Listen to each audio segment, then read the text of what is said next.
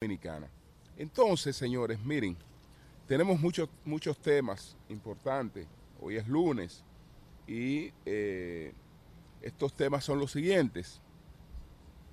Vamos a hablar de cuatro décadas de homenaje a la dominicanidad en Nueva York a propósito de la edición número 41 del gran desfile dominicano en Nueva York, al que le dimos amplia cobertura en el día de ayer, al anuncio de la reelección del presidente Abinader y la marcha del PLD por cinco provincias del, del Cibao. Eh, buenos días a Eury Cabral, buenos días a los, todos los miembros de nuestro equipo del Sol de la Mañana. Antes de entrar en materia sobre estos tres temas que anuncié, hay otros dos temas eh, que queremos también, a lo que quiero hacer referencia. Uno de esos temas es una elevación en la valoración que Musdi da al Banco de Reservas de la República Dominicana por la calidad de sus, de sus bonos. Entonces, esta es una evaluación que Musdi eh, viene haciendo, resaltando las evoluciones favorables que ha tenido el Banco de Reserva desde el año 2013. Y en esta oportunidad, eh, pues, ellos resaltan, eh, pues, cómo en los últimos tres años, pues, se ha mejorado, ha mejorado algunos aspectos sobre estos, estos la rentabilidad y el manejo de los, de los bonos del Banco de Reserva. Ellos resaltan, bueno, eh, la calidad de cartera, la liquidez y los crecientes niveles de, de capitalización. Entonces, ahora nosotros estamos en BA3, de BA2 a, a, BA3, en cuanto a, a esta calificación que hace Musdi. Entonces, eh, estos son los bonos eh, que emite el, banco en el extranjero. El rentabilidad, calidad, eh, crecimiento de su capitalización y todas estas cosas. Nuestras felicitaciones para ese equipo que encabeza, pues, Samuel, Pereira, nuestra, nuestras, nuestras, nuestras felicitaciones, Samuel, nuestras felicitaciones. Entonces, señores, miren, hay otro tema también importante que nosotros estamos pendientes a todo, y es que en el día de hoy, en el día de hoy, los dominicanos, los capitaleños, pero la gente de todo el país, sobre todo Gran Santo Domingo, tiene disponible un nuevo hospital. Este es el hospital Mario Tolentino Dit en Santo Domingo, que era el hospital que empezó a construir la gestión del presidente Danilo Medina y se le había designado con el nombre de doctor eh, eh, Nelson Astacio.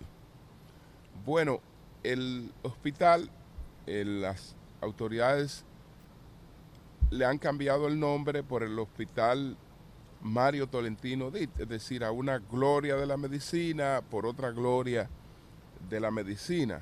Tal vez eso fue un hecho eh, innecesario, pero no me voy a detener ahí. Porque tanto al doctor Nelson Astacio como al doctor Mario Tolentino Dit a ambos lo que le interesa es lo que va a ocurrir ahí a partir de hoy, porque ambos no hicieron otra cosa que trabajar eh, con mucha vocación eh, por, por, salvar vida, porque la gente tuviera oportunidades de respuesta a sus, a sus problemas de salud. Y realmente eso es lo que brinda este, este hospital. Este hospital tiene lo siguiente. Tiene, por ejemplo, el, bueno, voy, a, voy a, leer esta nota que hace un resumen de, de lo que va a pasar en este hospital a partir de hoy, que se inaugura hoy, que quedan abiertos sus servicios. El recién inaugurado hospital Dr. Mario Tolentino Ditt en Santo Domingo Norte anunció que comenzará a ofrecer sus servicios de salud este lunes 28 de agosto, en la cual brindarán al público en general consultas, sonografía. Bueno, es el lunes 28 de agosto. Es el lunes 28 de agosto cuando empiezan los servicios, no hoy, sino el lunes 28 de agosto. Entonces, brindarán al público en general consultas, sonografía, rayos X, laboratorio, desde las 8 de la mañana hasta las 4 pm. Mediante un comunicado, el hospital también indicó que el lunes 2 de octubre integrarán la asistencia de internamiento y de emergencia 24 horas, mientras que el jueves 2 de noviembre abrirán los quirófanos, la unidad de cuidados intensivos, UCI, las tomografías y las resonancias magnéticas. Eh, se recuerda que el presidente de la República, Luis Abinader, inauguró el pasado 10 de agosto el Hospital General y de, especialidad, y de especialidad de doctor Mario Tolentino Dit en el municipio de Santo Domingo Norte con una inversión superior a los 2.800 millones. La obra iniciada en el 2010 y que forma parte del proyecto de instalaciones sanitarias Ciudad de la Salud en Santo Domingo fue ejecutada en un 78% por el, el MIBE, que es el Ministerio de la Vivienda e Edificaciones, que dirige el ingeniero Carlos Bonilla. Entonces ellos, eh, esta, esta obra que dicen que la encontraron con apenas un 22% de ejecución, en que ellos ejecutaron un 78%, ya había sido, ya fue inaugurada, fue inaugurada el 10 de agosto por el, por el, por el presidente Abinader, y entonces ahora lo que eh, se está pues en los pasos para, su habilitación.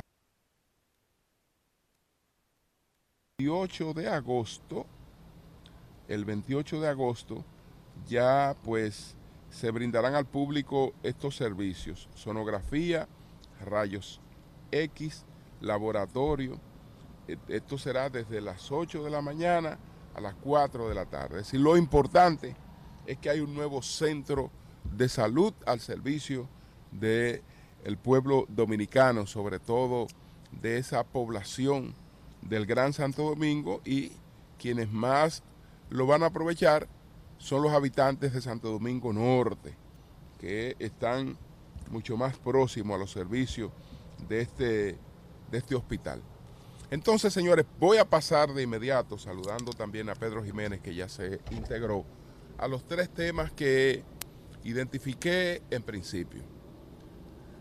Estos 40 años de homenaje a la dominicanidad que nosotros pudimos vivir en el día de ayer, tanto, tanto en su parte emotiva, la parte que despierta eh, emociones cuando eh, podemos eh, ver a, la dominicanidad entusiasta, masiva, pues que se ha empoderado de, un lugar que le, le ha acogido, que ha tratado de, crecer, de echar para adelante en, en ese lugar como, como lo ha hecho la diáspora dominicana en, Nueva York.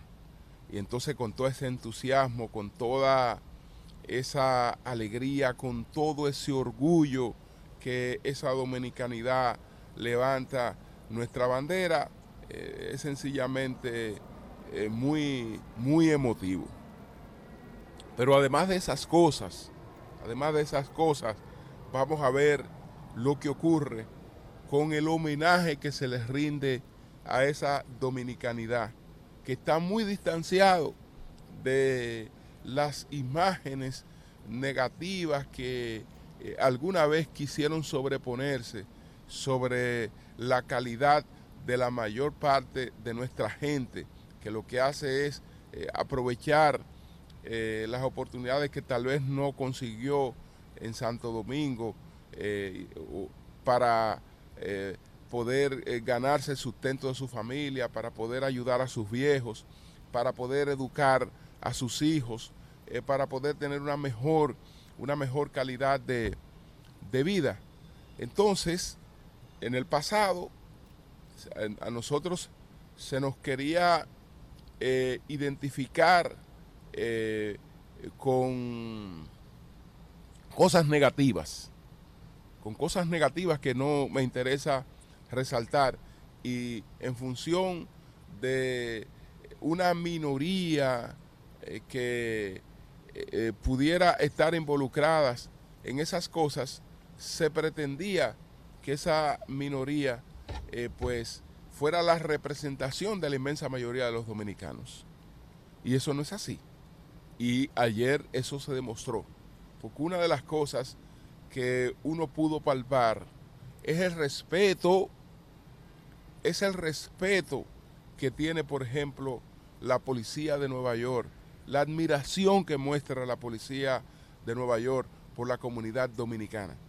Señores, la cantidad también de agentes dominicanos o de origen dominicano que hay en la policía de Nueva York y su identidad con, con, el país.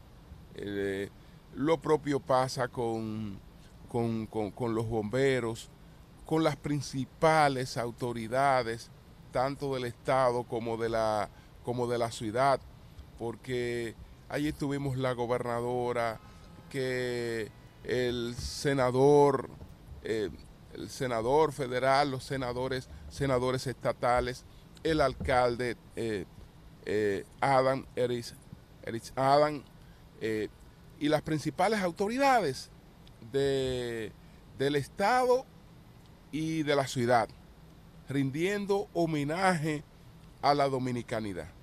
Más al detalle de que por primera vez un presidente dominicano eh, pues acude a este, a este desfile, eh, lo que realmente le colocó un sello eh, bastante, entusiasta, porque los dominicanos podrán reclamarle cosas a los gobiernos en, el país, quieren reivindicaciones, quieren tener facilidades cuando, cuando, cuando retornan a su país y con razón reclaman facilidades, quieren alguna vez tener la oportunidad de llevarse un vehículo sin las restricciones que hay hoy o, que los boletos aéreos eh, estén más abaratados. Quieren reivindicaciones económicas, pero también y sobre todo quieren atención. Y eso que hizo el presidente en el día de ayer, yo sé que eso eh, despierta una altísima valoración entre la comunidad dominicana en Nueva York. Eso realmente le da un matiz totalmente, totalmente distinto. Este fue una, una gran entrega de este desfile, 41 años, es el número 40 porque se suspendió en la pandemia, pero el desfile tiene, tiene 41 años. Y así deben ser las cosas, señores. Así deben ser las cosas, porque ahora no queremos que las cosas sean dilatadas en el tiempo, creemos que el éxito se consigue de un día para otro, etcétera, y las cosas se van sembrando entre tropiezos y aprendizaje, se van consolidando. Entonces ese desfile dominicano en Nueva York es una institución, y es una institución que hay que preservar, que hay que apoyar porque es una representación de lo mejor de la dominicanidad. Eso es lo que tiene que ver con el desfile dominicano en Nueva York. Pero ayer se produjo una sorpresa y ya pasé del tema del desfile eh, dominicano. Ayer se produjo una sorpresa porque todos sabíamos que antes del 16 de agosto el presidente Abinader iba a anunciar la disposición de buscar un nuevo periodo. Nada se lo impedía, es decir, constitucionalmente el presidente tiene las puertas abiertas para buscar su reelección. Esto no, no ocasiona ningún daño institucional, no hay que modificar una constitución, no hay que eh, dar una serie de pasos que realmente eh, causan eh, trauma. Esto está dentro de lo que es habitualmente permitido y lógico que un presidente pueda agotar dos periodos como ocurre en la República Dominicana y si el primero le ha merecido el voto para el segundo periodo, eso no es eh, cosa que afecte a ningún país. Entonces, mm, todas las puertas, todas las puertas estaban, abiertas para que el presidente eh, buscara su reelección. Personalmente él no estaba muy decidido, él se ha referido, eh, se había referido a frenos familiares, que su familia parece que no estaba muy de acuerdo con esto.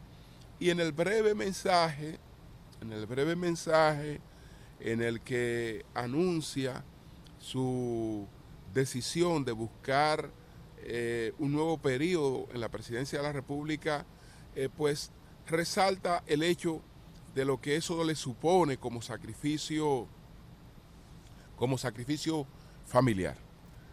Entonces, eh, sí, esa, esa parte es una parte realmente entendible, pero aún así no creo que nadie tuviera dudas de que el presidente Abinader iba a buscar un nuevo periodo. Porque además, en términos de lo que han sido las valoraciones en las encuestas, eh, pues realmente él tiene amplias posibilidades eh, en, ese, en, ese, en ese escenario. Entonces, era natural. Nadie puede criticar ni va a criticar eh, como tal políticamente esta decisión del presidente Abinader.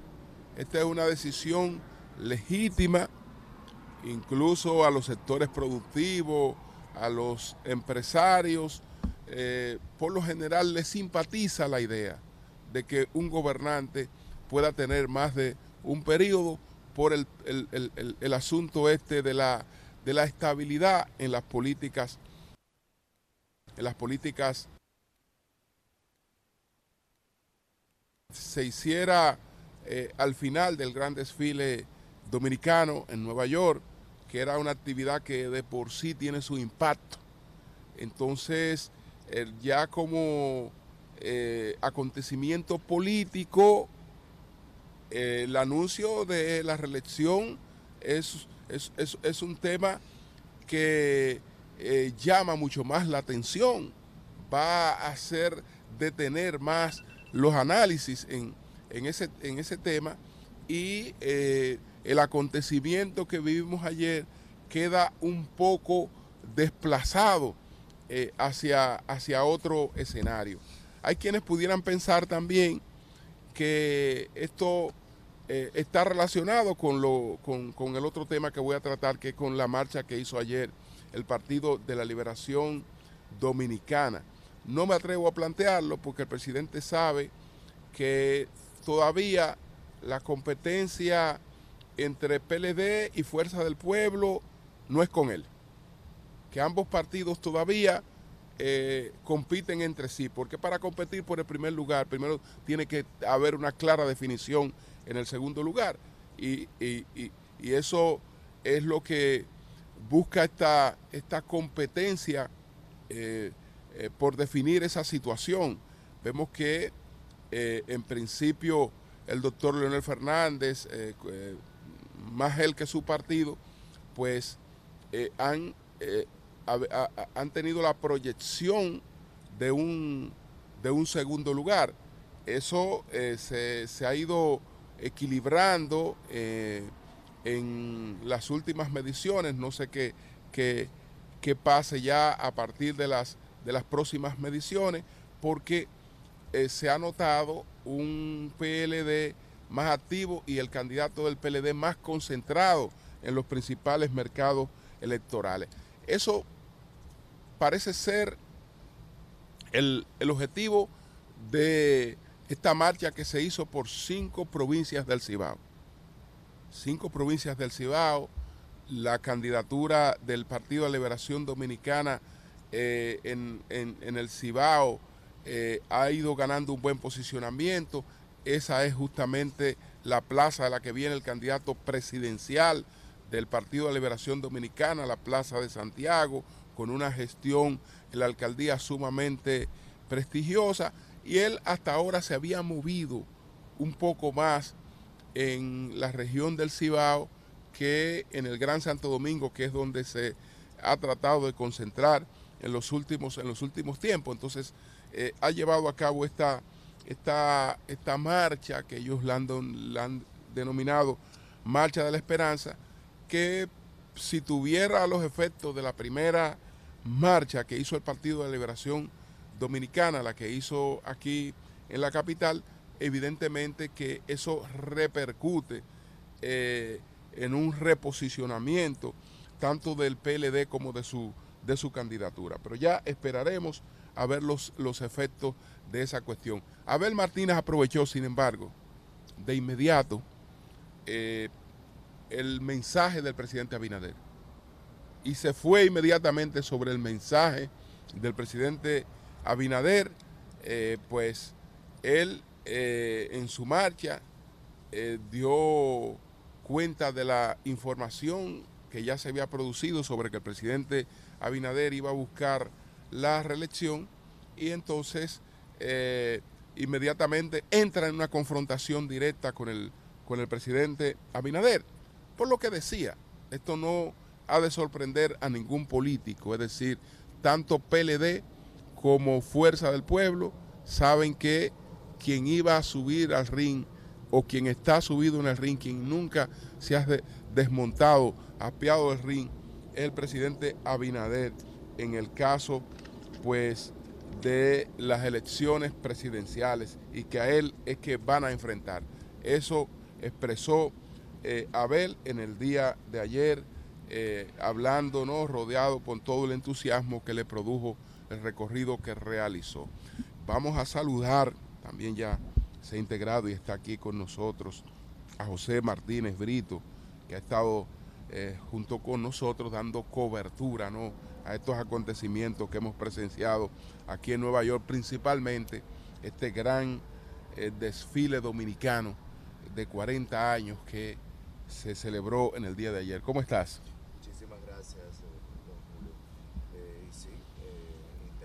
no solamente lo, que pasó en, el desfile, sino también lo que ha pasado después y la gran cantidad de dominicanos se encuentra aquí, eh, dominicanos residentes en República Dominicana, que se encuentran aquí también celebrando. Y eh, pues efectivamente tengo algunas cosas que hacer y conectándolas con eh, temas que han sido noticia en la República Dominicana en los últimos días. Y lo primero, obligatoriamente tenemos que hablar, no lo hemos hecho antes, sobre la resolución de la Junta Central Electoral que eh, llama a respetar la ley electoral eh, respecto a las actividades, eh, las actividades masivas por parte de los partidos políticos. Acto seguido, los, los líderes de los diferentes partidos de oposición hicieron, hicieron conocer su postura lo hizo Leonel Fernández y dijo no, no nos vamos a detener. Lo hizo el Partido de Liberación Dominicana, quizás no verbalmente, pero con una actividad multitudinaria el domingo. En República Dominicana, lamentablemente, hay un irrespeto a la ley electoral que es consuetudinario. Y ese irrespeto consuetudinario ha permitido que los partidos, para poder sobrevivir, tengan que irrespetarlo de manera obligatoria. De hecho, en temas de derecho, la ley electoral, cuando trata de regular las reuniones, es, eh, tendríamos que llamarlo inconstitucional precisamente porque estamos regulando un derecho que no es regulable, es un derecho fundamental, el derecho a la libre reunión. Esto provoca dicotomías en términos jurídicos y eh, pues viene la Junta Central Electoral, trata de regularlo, el presidente Fernández, que conoce muy bien sobre estos temas, sabe perfectamente qué hacer, qué decir. Partido de Liberación Dominicana no dice nada, pero hace su actividad. Pero al mismo tiempo la Junta Central Electoral no regula la publicidad gubernamental ni las actividades gubernamentales. Si pudieran los partidos políticos respetar las disposiciones de la Junta Central Electoral en lo que tiene que ver con los tiempos electorales, pero no se regula los tiempos de eh, publicidad eh, estatal ni las actividades estatales, estaríamos hablando de una competencia desleal. Es precisamente lo que me parece a mí que pasó en el día de ayer en la actividad de la dominicanidad aquí en la ciudad de Nueva York, en la parada dominicana en Manhattan donde tanto el Partido de Liberación Dominicana como el PLD, perdón, la Fuerza del Pueblo, decidieron de manera mancomunada no participar, supuestamente por temas de respetar la figura del presidente de la República y no convertir esto en un mitin político.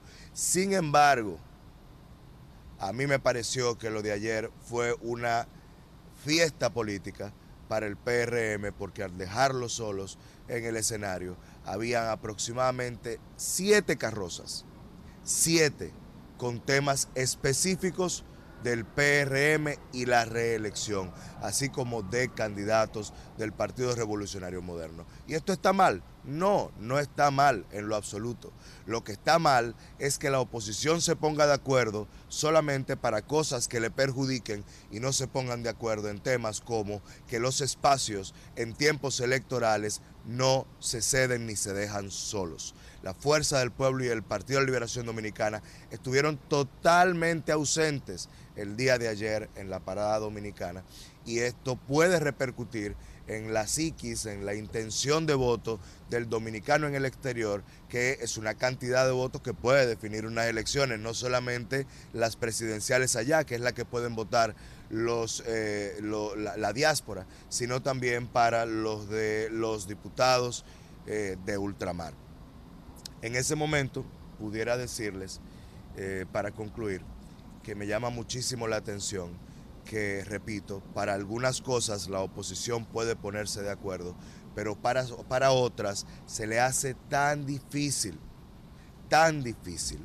La oposición es importante como un contrapeso para los gobiernos. Los gobiernos pueden ser buenos o malos, no importa. De hecho, eso es bastante subjetivo a partir de las necesidades o los intereses que usted pueda tener. Sin embargo, la oposición en términos políticos es tan importante y esa es la razón por la que nunca debe ser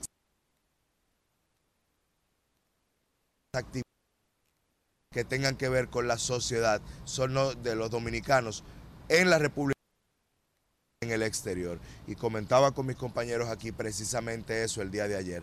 Fue un error, y con esto concluyo, por parte de la oposición ausentarse de manera absoluta de la parada dominicana en Manhattan el día de ayer, porque el PRM no lo hizo y se vio todo como que si fuese que el único partido que está haciendo vida política en la ciudad de Nueva York es precisamente el de gobierno.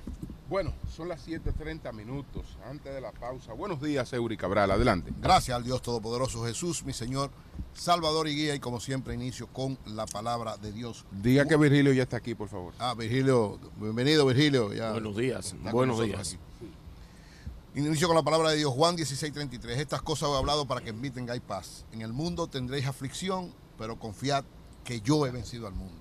Jesús siempre vence al mundo y nos da la paz. A propósito, quiero agradecer en el día de ayer, estuve eh, asistiendo a la iglesia, al Centro Cristiano Palabras de Vida del pastor Beni Paz y Teresa Paz.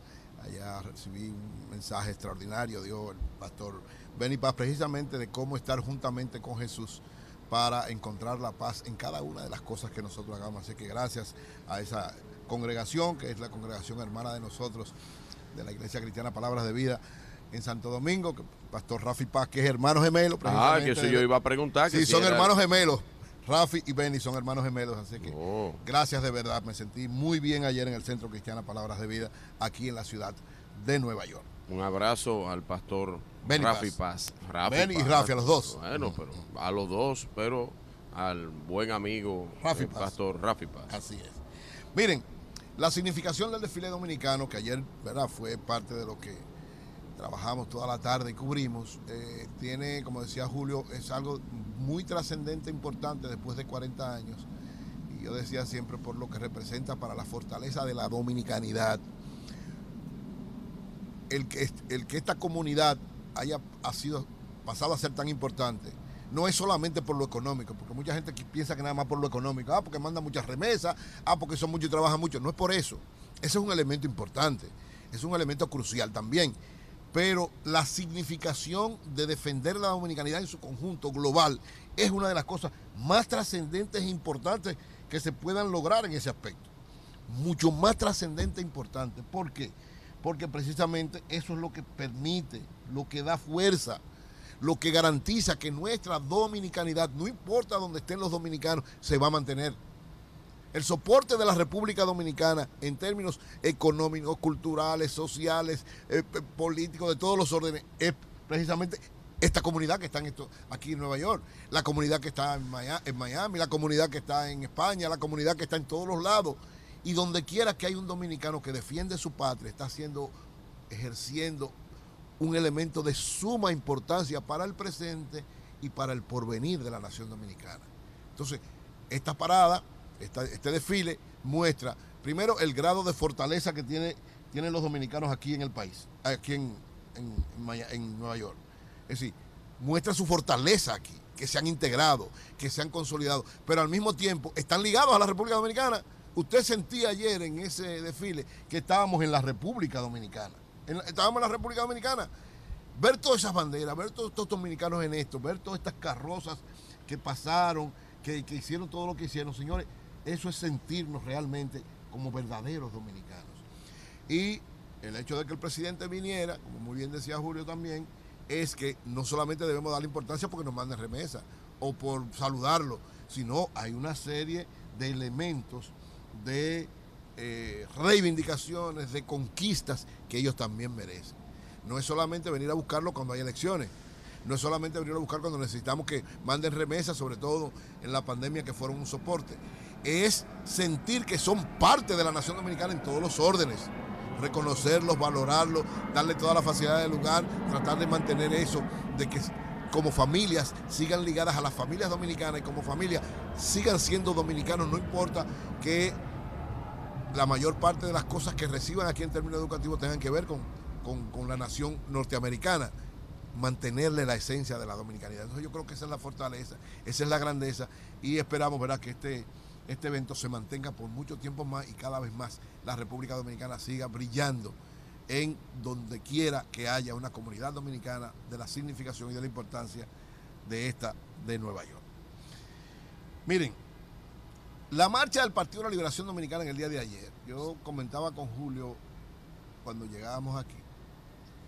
Yo no sé si es por eso, pero a mí la impresión, por lo menos la impresión, cuando yo vi ayer que el presidente soltó el, el video diciendo que iba a la reelección, a mí me resultó muy extraño, me llamó la atención y lógicamente yo dije, acá, ¿podrá ser, podrá tener alguna vinculación con la marcha del Partido de la Liberación Dominicana?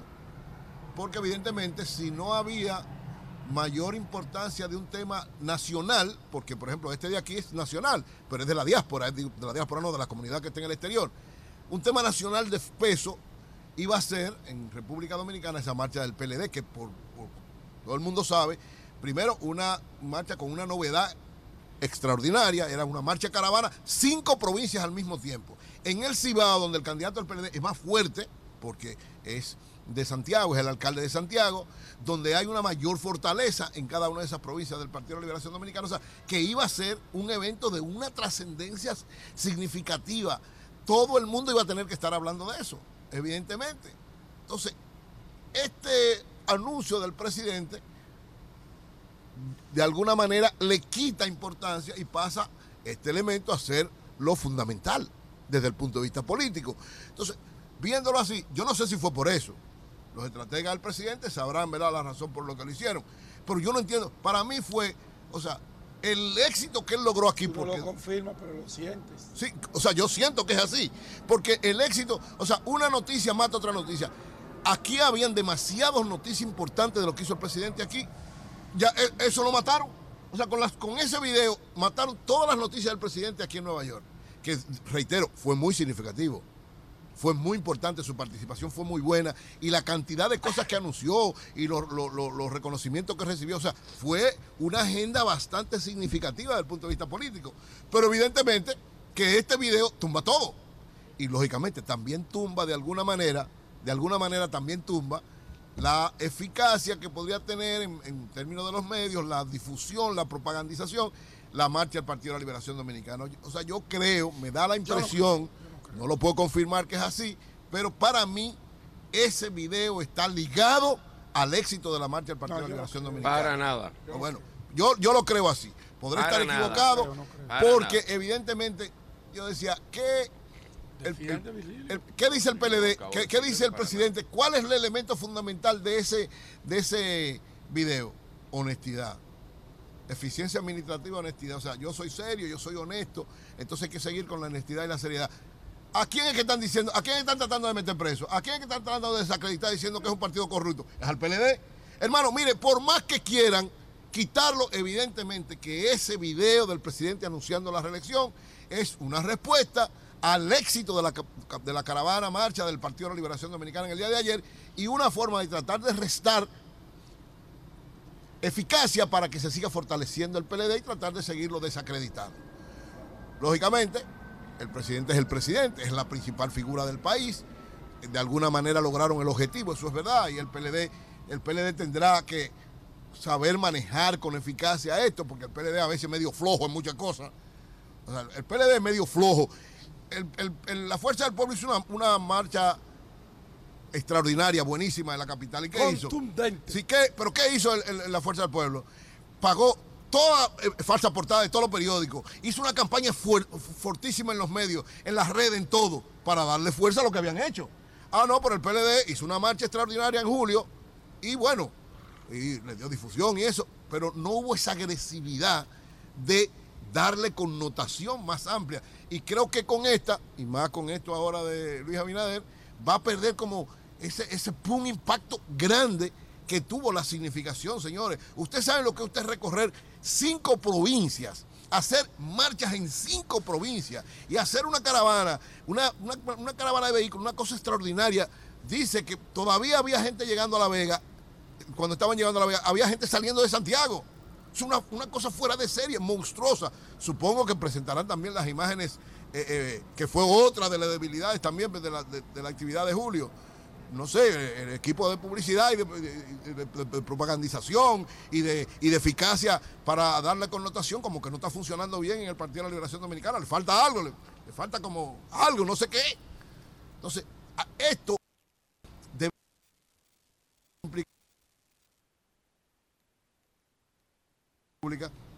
a su, a su reelección conlleva que le quita cierto nivel de importancia a la marcha. Finalmente, miren, yo creo que el presidente está claro, o, los estrategas del Partido del Revolucionario Moderno, están claros que lo que más le conviene a ellos de alguna manera es debilitar al PLD y fortalecer como, como segunda opción a Leonel Fernández. Esa es la impresión que a mí me da con esto. Esa es la impresión que me da desde el gobierno. ¿Por qué? Porque saben que evidentemente la estructura política electoral del PLD movilizada y siendo eficaz podía hacerle una mella mayor y podía evitar con más razón que se vaya Luis Abinader en una primera vuelta. Y evidentemente parece que su estrategia está en ese lado.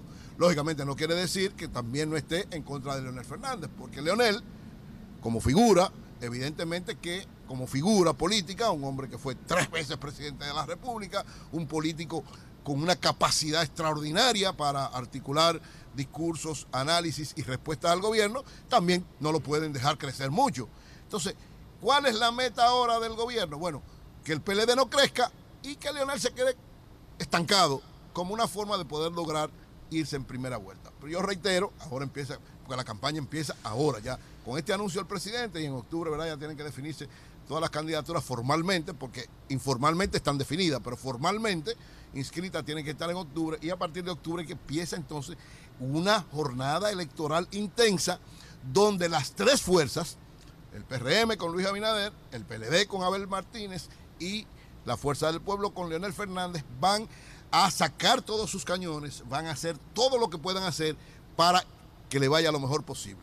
Si este panorama, lo he dicho y lo reitero, si este panorama electoral continúa con esa orientación, los tres frentes electorales con esa eficacia, fuerza, fortaleza y disposición de hacer el trabajo, la impresión que da es que no hay definición en primera vuelta y que lógicamente lo que pase en una segunda vuelta dependerá de la posibilidad de una alianza importante de oposición y de que el gobierno pueda sortear esta situación que evidentemente para una segunda vuelta no se le presenta tan fácil al presidente Luis Abinader. Bueno, señores, nosotros vamos a hacer una pausa desde Nueva York, desde el patio español de Jalao en el que ayer estuvimos compartiendo con muchos dominicanos aquí que nos expresaron su, su cariño en el After Party que se celebró aquí después que concluyó el gran desfile dominicano en Nueva York.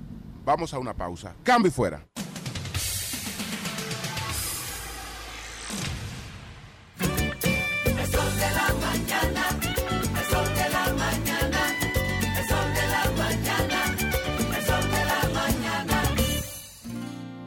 Mis alas se abren cuando tú me besas y está claro que voy conectado a ti.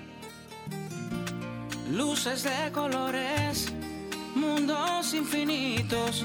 Si lo hacemos juntos todos, todo es más bonito. Todo el mundo está cambiando, todo para bien.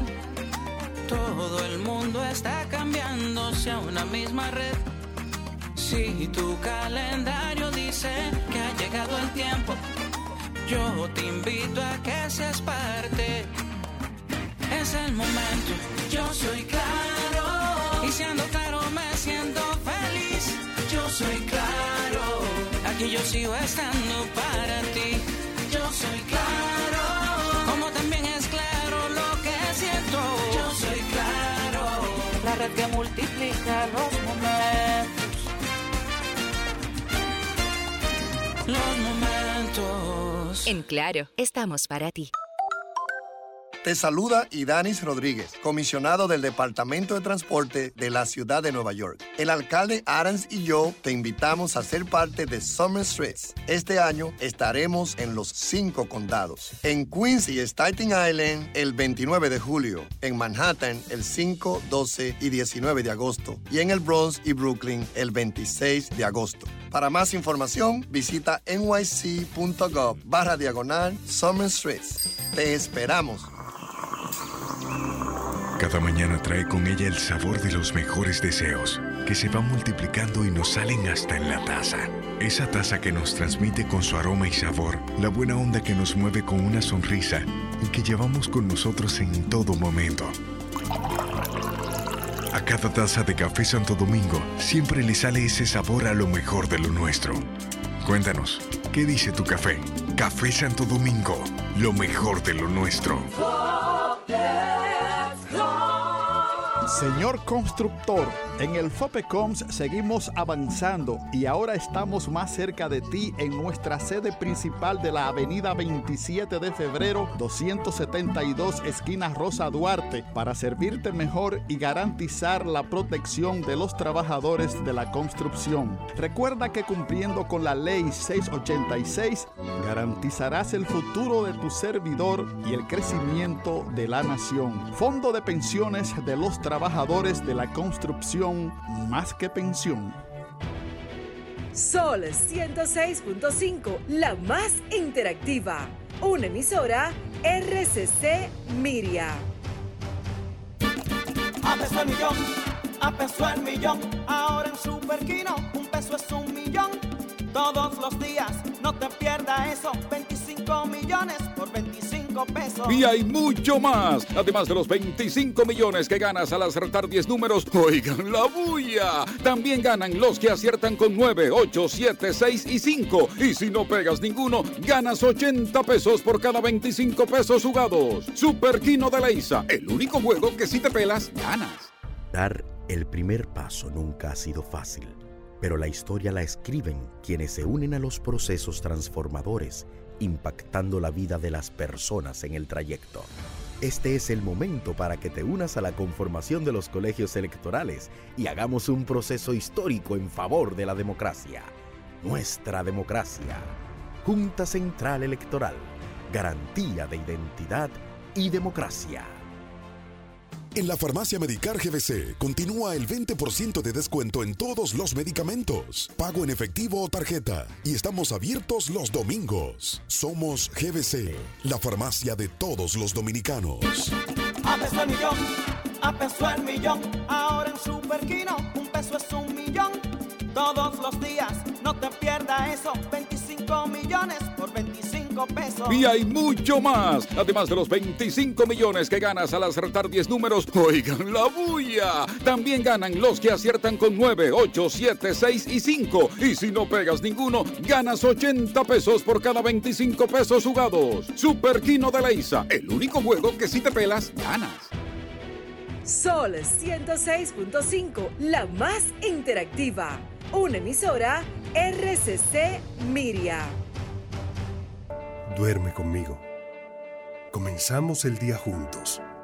Donde quiera que voy, me acompaña. Y me energiza después de mucho esfuerzo.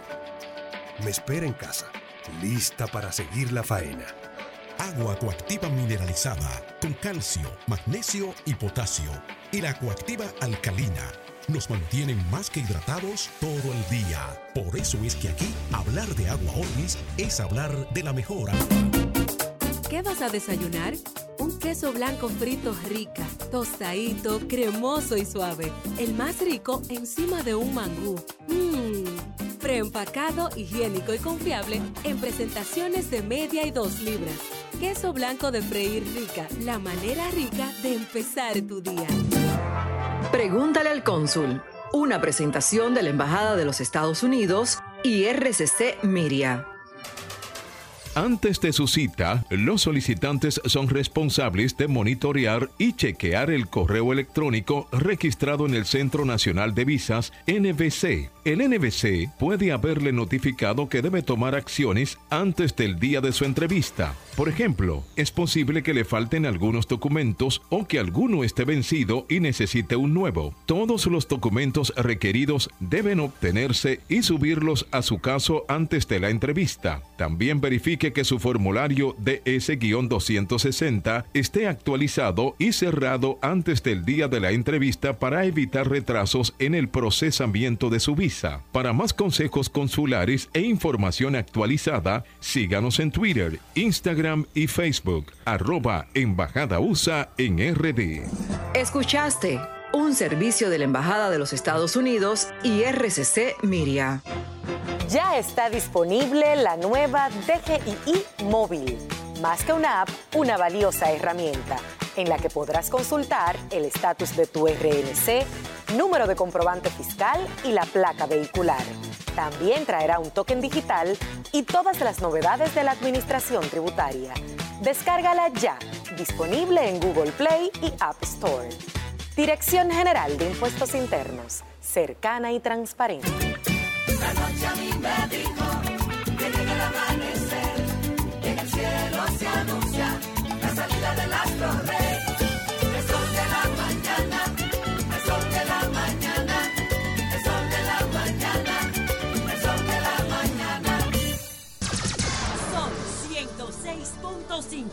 Son las 7:50 minutos. Continuamos con el sol de la mañana desde el patio español de Jalao, en Nueva York. Buenos días, Pedro. Adelante. Buenos días, don Julio Martínez Pozo.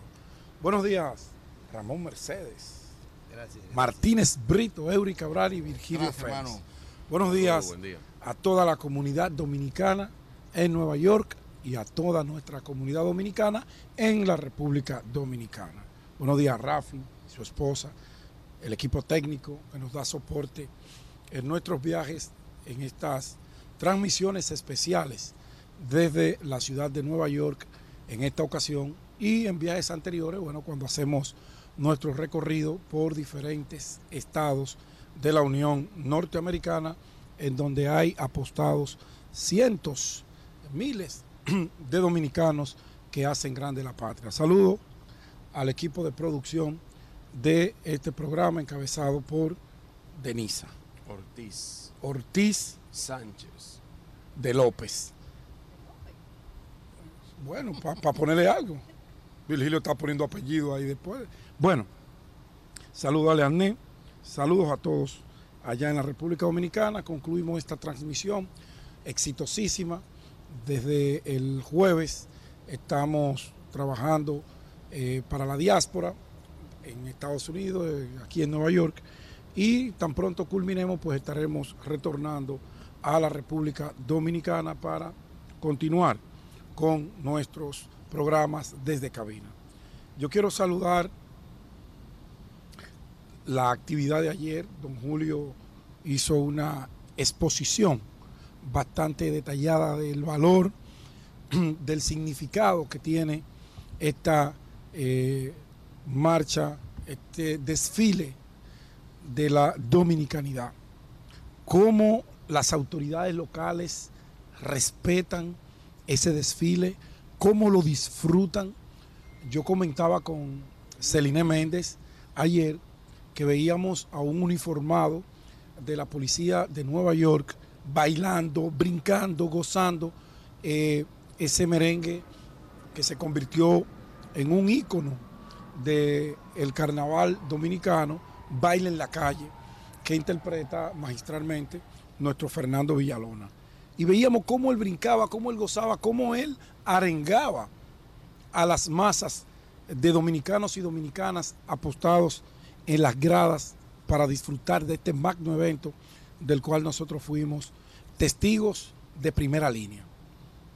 Impresionante la organización, esa compenetración, ese orgullo vibrante de ser parte de un conglomerado humano que se llama República Dominicana.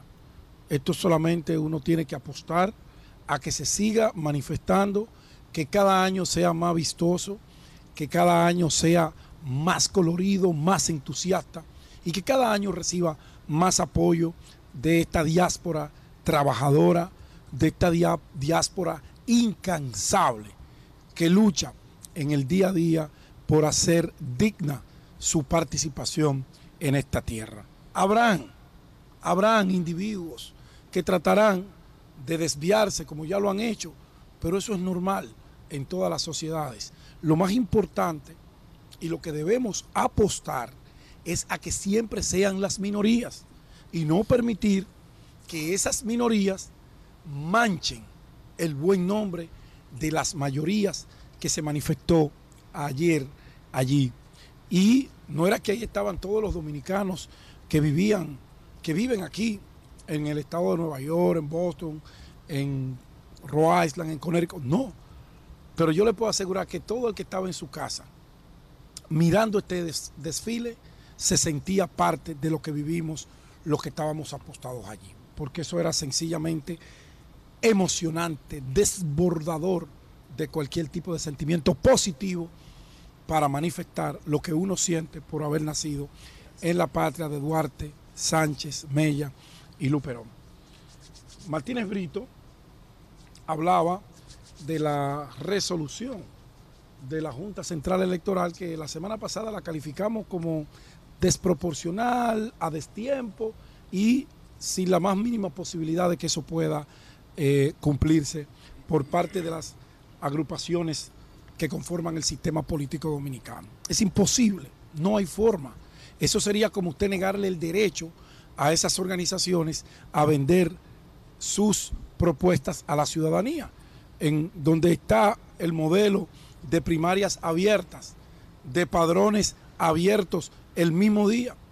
Imagínese usted, si yo no me promociono hacia el electorado universal, como el que no está inscrito en un partido político va a votar por mí. Eso es una irracionalidad. Y hoy el expresidente de la República y precandidato de la Fuerza del Pueblo, el doctor Leonel Fernández, hace un artículo interesantísimo y analiza eh, el porqué de la irrazonabilidad de, ese, de esa resolución. Y lo explica detalladamente y hace un paralelismo con una sentencia del Tribunal Constitucional que versa sobre esa materia de derechos fundamentales. El derecho a la participación, el derecho de agrupación es un derecho fundamental y lo rige solamente la Constitución de la República. Si bien es cierto que nuestra normativa 3318 es un desastre en materia de organización de procesos y de partidos políticos, no es menos cierto que hay una sombrilla que es la que cubre y da vida a ese sistema de leyes que tenemos en la República Dominicana. Y la 3318 no es ajena a la Constitución Dominicana. Y el presidente Leonel Fernández allí detalla, allí detalla punto por punto el porqué de esa, esa resolución viola el principio de razonabilidad que está amparado en el, en el artículo 40.15 de nuestra Constitución. Sería bueno que se lo lean los amigos de la Junta Central Electoral y en lo inmediato, en lo inmediato, para que no vaya esto a dejar un sabor añejo, para que las mentes pensantes comencemos a elucubrar cosas de el porqué de esa resolución y que traiga a un escenario político que de por sí será complejo la amargura de la duda en el órgano que tiene que regular ese proceso venidero, que tiene un compromiso para febrero, con un desafío de que no le vaya a pasar lo que aconteció en febrero del año 2020. No hay forma. Eso sería imperdonable para el sistema electoral dominicano. Entonces vamos a ir organizando cada actor en su, eh, en su espacio lo que le corresponde hacer. Los partidos jugar su rol. La Junta jugar el de ella, que es el de árbitro, pero nunca tratar de censurar, de malograr lo que le corresponde por derecho constitucional a las organizaciones políticas. En cuanto a Un saludo al doctor científico. Doctor La Antigua. El Doctor doctor La Antigua. Rafael La Antigua. directo amigo de este programa y de nuestro país. Al cual yo ya le digo compañero. Un, un honor para nosotros compartir la patria con hombres de bien como el doctor La Antigua. Hablábamos de la decisión. Él se juramenta en partido, pero él no necesita eso. No, el no doctor necesita. No lo necesita, lo hace por la El patria. doctor, el doctor La Antigua Y fue está por encima de eso. creo que lo hace por la patria. No, no, no, está por encima de eso. Lo hace Yo creo por que el doctor, patria. el doctor le está haciendo un favor a Luis. A veces hay que Claro, complacer a los amigos. Claro, Luis. claro, claro que sí, claro. A veces claro que sí, los sí, amigos le piden cosas a uno que ponen a uno en situación de dificultad y uno tiene que eh, decirle doctor que sí. está por encima de eso, pero Bueno. le hace le hace un favor a la patria. Finalmente, la decisión del mandatario de anunciar lo que todo el mundo sabía, porque ya es un modelo gastado, generar esas expectativas de si voy, si no voy, porque no hay ninguna razón para no ir. Como decía Julio, el presidente tiene unos números al día de hoy que si ellos hacen su tarea y la oposición se queda sentada, pudiera ganar eh, una repostulación en el país. Tiene números visibles que trabaja día a día, que no se sienta y que está haciendo su tarea, con hombres y mujeres veteranos en campañas políticas que saben cómo hacer cada actividad con miras a ganarse el aprecio, el voto, la confianza del electorado. ¿Por qué hacerlo aquí? Yo no le encuentro una respuesta lógica. Euridice, cargado de emoción y de deseos. Yo creo de eso muy bien. Algo hay ahí. Por la marcha del hay. PLD, no, yo no creo. Algo hay. Eso no, no creo, ¿verdad, la fuerza no. del pueblo, no te va a comer. Ahora bien, yo lo que creo que el presidente se emocionó al ver eso tan bonito, como su pueblo en tierras extranjeras le dispensó un, una distinción como es merecida, es el presidente de la República, él vino a prestigiar ese desfile por primera vez en la historia y esa emoción que el presidente Abinader sintió, quizás quizás lo hizo entender que esa gente que estaban allí lo estaban apoyando como candidato presidencial, no como presidente de la República. Y se emocionó y soltó una, un anuncio que quizá era para pasado mañana, eh, donde él pudiera, aunque no corresponde rendir cuentas, pero sería bueno saber algunas cosas que el pueblo no conoce, que el gobierno de él dice que se están haciendo. Quizás eso pudo ser un escenario bien elaborado, bien montado, no una simple declaración que mató, mató por completo toda la agenda que sostuvo el presidente Luis Abinader aquí en la ciudad de Nueva York. Pero eso es lo que piensa el burro, decían en mi campo. Otra cosa es el que lo apareja.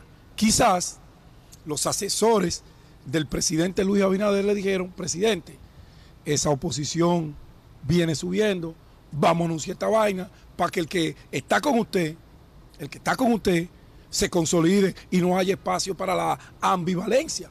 Quizás estamos elocubrando, pero lo cierto es que ya se definió lo que ya estaba definido, se anunció lo que ya era un voz populi, porque, repito, a Luis nada le impedía presentarse a la repostulación. Vamos a ver ahora si Luis logra resolver dos problemazos que él dejó montado.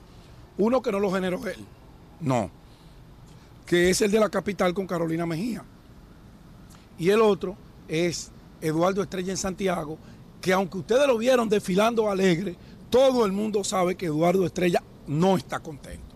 ¿Por qué?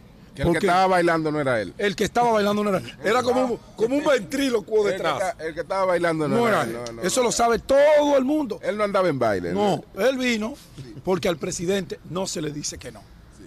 No se le dice que no. Y menos cuando ese presidente a usted lo distinguió con ser el presidente del Senado de la República en tres ocasiones. Aunque no lo protegió Vamos. luego. Exacto. Vamos a ver cómo Luis resuelve eso eh, ahora que ya él regresó a la República Dominicana. Déjame hacerte un aclarándum, este, Pedro, que la asistencia al desfile de Manhattan siempre ha sido de cientos de miles de personas. No es porque haya o no haya venido el presidente. ¿Tú oyes? No, no, por eso dije que quizá el presidente se confundió y creyó que eran militantes de su partido y por eso el anuncio, por eso hice la aclaración. Bueno, que- Muy, a- muy, a- muy. adelante. Bueno, señores, vamos a empezar a conversar inmediatamente con el doctor Rafael La Antigua, distinguido médico, internista, eh, dominicano. Científico. Uno, uno de los nombres más altos de nuestra, de nuestra diáspora, uno de nuestros íconos, de nuestros orgullos aquí permanente en Nueva York. Doctor, eh, empecemos por la, por la parte esta de el gran desfile de, de- de ayer, ¿cómo usted lo describe? Buenos días. Al Perdón, micrófono. doctor. Perdón, doctor. Que conste que el doctor La Antigua es uno de los hombres más cercanos que tiene el presidente aquí en Nueva York. Sí, señor, sin lugar a duda. Es así. Buenos días, gracias por la invitación de nuevo, estar en familia, ya que vengo siempre que ustedes están aquí en Nueva York, gracias al Gamón Mercedes, que me invita también a estar presente aquí. Este, déjame decirle, este, yo no pude ver el desfile, ¿no? Porque nosotros marchamos delante con el presidente y no pudimos este, apreciar el desfile. Sí, yo conversé anoche con este, Cristina este, Contreras, la presidenta del desfile, que se quedó ahí todo el desfile. Sí. Y tengo que agradecerle a nombre del presidente la invitación, la visión que tuvo este, la directiva del desfile de invitar al presidente, porque decían que fue el más exitoso en toda la historia del desfile. O sea, más personas, y no hay ninguno de que el presidente trajo a esa persona. Nosotros cuando, cuando veníamos al aeropuerto de, traer de dejar al presidente que se fue por el aeropuerto de Tetelbodo, a las 5 de la tarde nos tomó dos horas cruzar entre la Sexta Avenida y la Lexington, donde nos quedamos nosotros con el presidente. Dos horas nos tomó. O sea, del número de dominicanos que estaban ahí presentes. O sea, en ese sentido. Fue muy vistoso o sea, el desfile en ese sentido. Pero el presidente varias veces preguntó, ¿están tomando una vista del desfile? O sea, y yo qué sé yo, que como se señalaba, ¿no? El presidente estaba emocionado. Y puedo decir que a todos nos sorprendió ese anuncio. Y cuando digo que a todos nos sorprendió ese anuncio, Yo estuve todo el tiempo en lo que se llama en la avanzada con el grupo ejecutivo. Ese grupo ejecutivo está conformado por el ministro de la presidencia, ministro de la presidencia, presidente del partido, José Ignacio Paliza, Eduardo Estrella, este, la persona de la avanzada, este, Daniel Díaz Belial, la embajadora en Washington, Sonia Guzmán y yo, y personal este, de protocolo, etcétera, que acompaña al presidente. Y en ningún momento, en ningún momento, o sea, ahí, al llegar al desfile, o sea, ninguno de nosotros pensábamos que ese anuncio se iba a hacer. Entonces, Nadie ni- lo pensaba. Digo, ninguno pensaba que ese anuncio se iba a hacer. El anuncio de la reelección, El estamos anuncio- hablando. El anuncio de la reelección. O sea, y esa pregunta se le hizo al presidente muchas veces, desde el viernes, ¿no? Donde quiera que iba, y vamos a decir, puedo decir, que a través del hijo Jaques, el cónsul, eh, se había oído conversación con gente del partido, del partido, de la circunscripción número uno, ¿no? Donde se dijo que se le iba a pedir una carta al presidente para que lo anunciara aquí. Y en el desayuno que hubo con tu gente del partido, o sea, Yulín Mateo, que el presidente de la Asociación de Nueva York, se paró y le dijo, presidente, qué mejor oportunidad de anunciar aquí en Nueva York su reelección. Y el, paciente, el presidente evadió la respuesta. Y no vino respuesta. O sea, cuando el presidente tuvo 45 minutos explicando los motivos, los motivos de su gobierno, pues evadió la respuesta completamente. O sea, y después se lo pidió, una actividad en la Universidad de Columbia, en la cual se lo pidieron los policías, un grupo de policías que lo reconoció. También. O sea, el presidente también se le pidió en ese momento, o sea, el presidente repostúlese. Y él se limitó solamente a hablar, de darle las gracias a ellos, y se limitó a hablar solamente de la necesidad que necesitaba de 10 mil policías más, o sea, este, que toma seis meses entrenarlo, o sea, que está trabajando en eso y que hay que todavía que aumentar el sueldo a los policías. Se limitó a eso. Tampoco contestó esa pregunta, yo tengo que decir, no, ver a Carlos Castillo aceptar la invitación del presidente. O sea, es cónsul por cuatro años aquí de la Delegación Dominicana. Ver a Miri Quesada. O sea, Sí, hacer él tuvo cuatro Ah, aquí. ¿Cuánto tuvo en el consulado? Diez. en Diez. Haití? En Haití. Diez. Diez. En Haití. Y fue senador Locoa. Diez en Haití, sí. El- Diez años. El PLD nada más le regaló 15 años de los dos mejores cargos que hay en el mundo para una gente, para una gente hacerse súper rico. Sí. Es ultramillonario. exactamente. Na- na- ganaba na- 300 nada más eso. dólares en Na- Haití. nada más eso. Déjeme decirle, ver, ver a Miri Quesada hacer esto. Nada más eso. Presidente, cuatro más. A Miri Quesada. A Miri Quesada. Mili Quesada hizo Miri cuatro- Quesada hizo eso, lo tomó grabado. Y le pidió presidente cuatro años más el sábado en la noche. O sea, y después ver, si de las 10 cuadras caminamos, por lo menos en cuatro o cinco, el presidente y su esposa fueron bajo un dolor- una pesadilla increíble a saludar a la gente. Y la gente vuelta loca con su presidente. Vuelta con su presidente. Yo creo que sí, yo, que yo me incluyo la teoría, ¿no?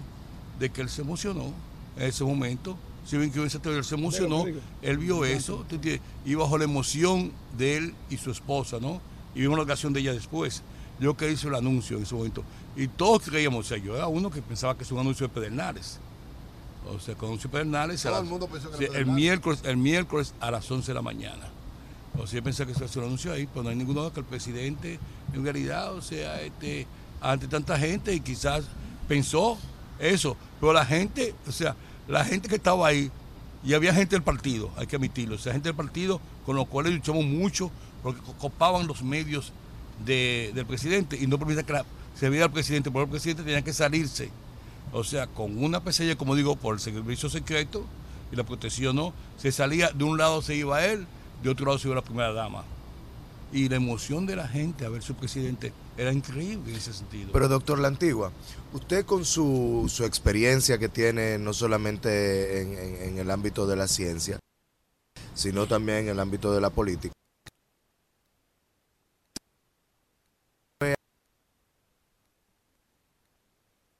como esa, un presidente como Luis Abinader nunca la va a dar de manera improvisada. Que quizás algunos colaboradores cercanos no lo supieran, es una cosa, pero eso estaba estudiado y estaba planificado para hacerse en este momento. Y de seguro tenía algún impacto específico que él quería lograr con ese, con ese llamado. Muy probablemente yo pensé que él iba a hacer esa comunicación desde Pedernales, como usted lo dice. Pero parece que el tema en Pedernales va a cambiar y él quería decirlo antes de, para que la actividad de Pedernales ya se contara como una actividad de un candidato presidencial, o sea, de un presidente en campaña en repostulación. Pero, o quizás también la presencia de otros precandidatos del Partido Revolucionario Moderno, aquí le hicieron decir, espérate, déjame yo decir claramente que yo voy a ser candidato, pero improvisado no me parece que fue, doctor La Antigua. Bueno, yo, yo no te digo que improvisar, quizá lo pensó en la mañana, o si pensó, lo voy a hacer el anuncio ahí. O si te digo a ti, que personas tan cercanas con el presidente del Senado, que yo estoy en desacuerdo, ¿eh? que solamente tuvo una invitación. El presidente del Senado estuvo en esta participación muy cerca del presidente Abinader. De hecho, cuando la primera dama se quedaba en el hotel, quien viajaba con el presidente era el presidente del Senado a las actividades, como fue en dos actividades el sábado en la noche. ¿no? Tratando de O sea, convencerlo, lo mejor, No, que no, no, no, yo nunca quería convencerlo a nadie. Yo creo que el presidente del Senado estaba demasiado, demasiado. Pero ¿cómo eh, demasiado afinidad. O sea, demasiada afinidad. Su olfato, ¿Cómo iban a convencer, perdón, doctor eh, La Antigua, cómo iban a convencer a una persona que ya estaba convencida? Porque eh, ese video, esa filmografía, estaba planeada y hecha. Ahorita lo voy a decir. Ok. Pero doctor La Antigua, su, su, su olfato, ¿qué dice que es el, el futuro ahora del, presi- del expresidente del Senado? ¿Qué es lo que va a hacer a partir de ahora en términos políticos? Yo, yo, yo no conversé con eso con este, este, el senador Estrella. Tengo que admitirlo que fuimos sentados varias horas juntos en el autobús. Este, pero este, dame decirte que en un desayuno el presidente dijo, Eduardo Estrella, que ha sido nuestro aliado desde el 2016. Digo, no vino en el 20, él vino en el 16 y Eduardo Estrella, el senador Estrella dijo, y seguiré, señor presidente. Eso en público que dijo eso. Eso, no es nada, pues eso lo dijo Carlos Castillo en reuniones eh, Sí. anteriores Bueno, y, bueno. y- y hoy y ayer dijo Esto estoy diciendo, ¿no? Estoy apoyaba diciendo. la reelección. Doctor, eh, dada la descripción que usted está haciendo, Le dicen, usted se Ca- le dicen Carlos el Colcho Castillo. Flota, flota. Pero Ey, como el colcho. ey, Yo no sabía eso, no sabía eso. Pero como el colcho, maestro. Pero como el colcho. Mira, la gente tiene que- es mi amigo personal, lo colcho. aprecio muchísimo, pero no sabía eso. la, gente No. tiene que tener un poquito de. Pero ¿cómo el Sí, colcho, es, un poquito nada Un chin, un chin. Porque, porque hay cosas como que repugnan. Pero ¿por Oye, qué el Hay cosas que repugnan. El compañero de independientemente de que, de bueno, el, el- el presidente está en campaña y en campaña todo el mundo suma. Sí. Y Carlos eh, tiene, por ejemplo, liderazgo en Ocoa, recursos también, recursos, etcétera, que eh, evidentemente es un, es un apoyo que no deja de aportar, no deja de aportar, pero eh, hay cosas que repugnan. Más allá Pero de no sería, No, no, perdón, pero, pero, pero, pero, pero hay, co- hay cosas hay, hay cosas que repugnan. Pero no que- sería, Julio, como ¿tú no repugnan, crees re- que, eh, que- lo que que- Hay tú- cosas que chocan. lo que hay tú estás diciendo Hay, cosas, hay, cosas, hay cosas que chocan. un podría poquito, ¿no? No, no, no, que obedecer, podría obedecer que la reelección está... Independientemente de que haya beneficio político, pero hay cosas que repugnan. José pero lo Totalmente de acuerdo con Julio. Pero lo cortés no quita lo valiente. lo no, no podría ser que la reelección estaría ¿no? baja aquí, principalmente en esta circunscripción, donde Carlos goza, hay que admitirlo, de muy buena aceptación. y Yo- lo que sí te Y lo pudiera están decir- utilizando, lo van a, a integrar a que la trate de levantar. Podría ser eso. yo-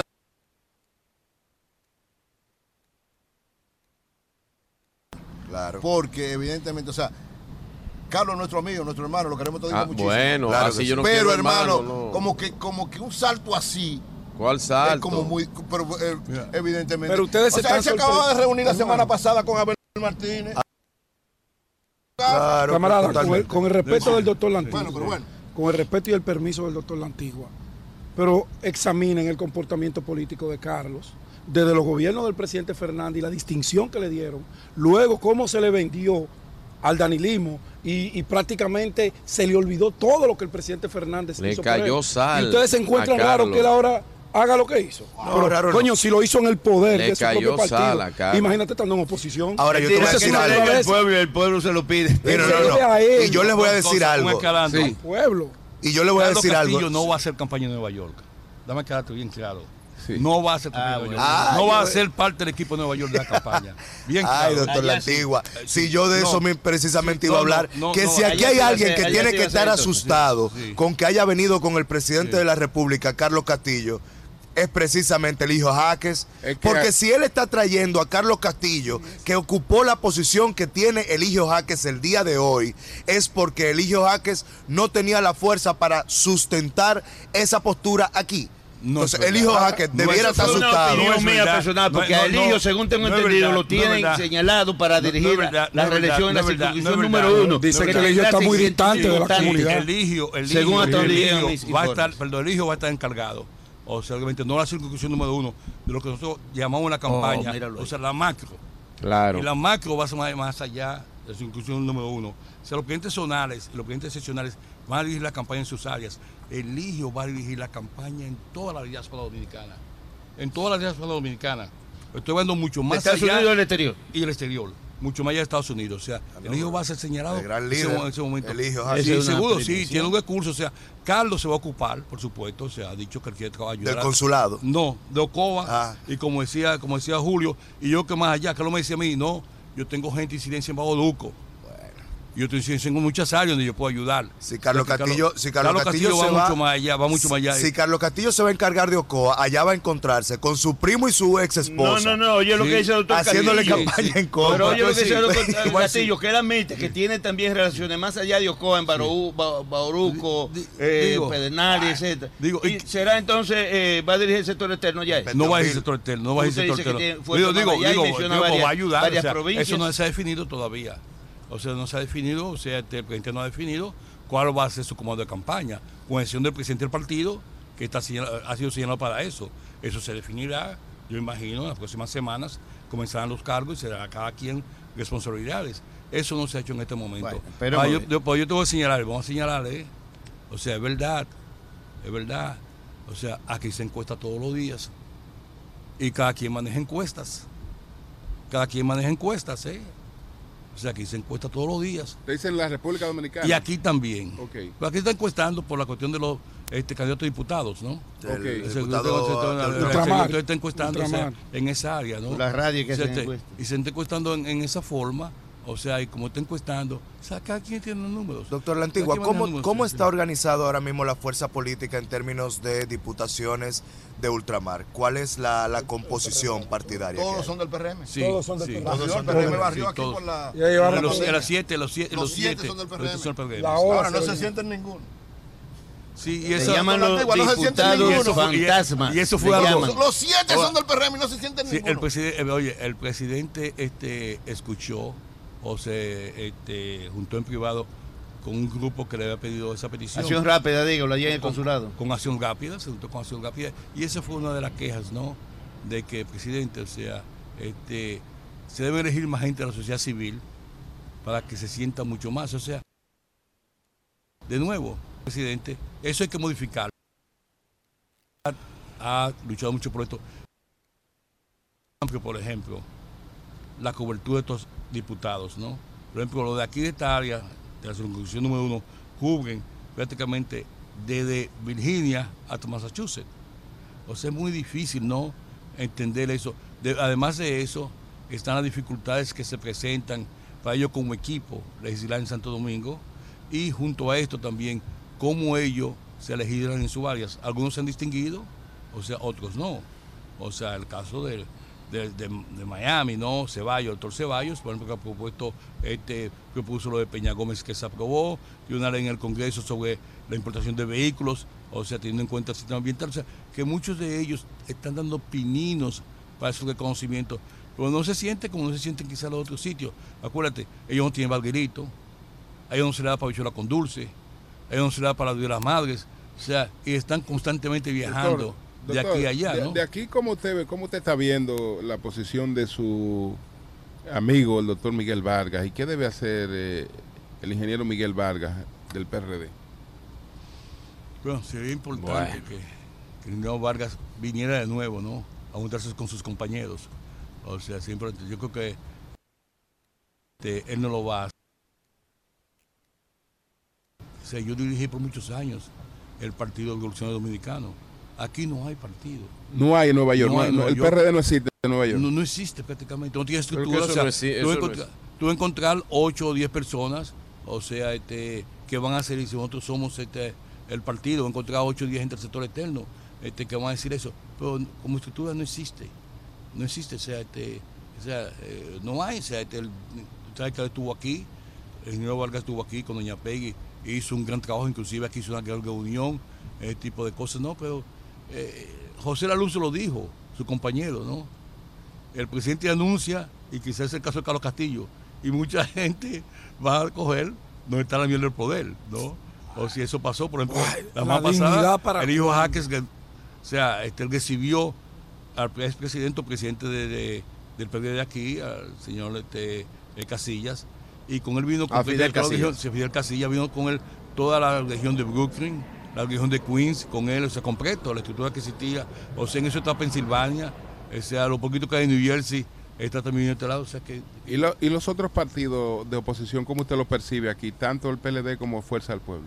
Yo percibo una fuerza del pueblo fuerte, con muy buenos candidatos, con un gran apoyo económico, o sea, yo que este, el Talá este, aporta mu- mucho, o sea, quizá a través de su hijo, este, yo creo que también este, el Gudi Fuerte, este, una persona de mucho respeto, ap- aporta mucho también, yo creo que tiene personas como el doctor Tapia Mendoza, o sea, que es una persona de mucho respeto, este, aportando, este, ya Yomar Polanco, pues, este, no va a estar ahí porque él renunció.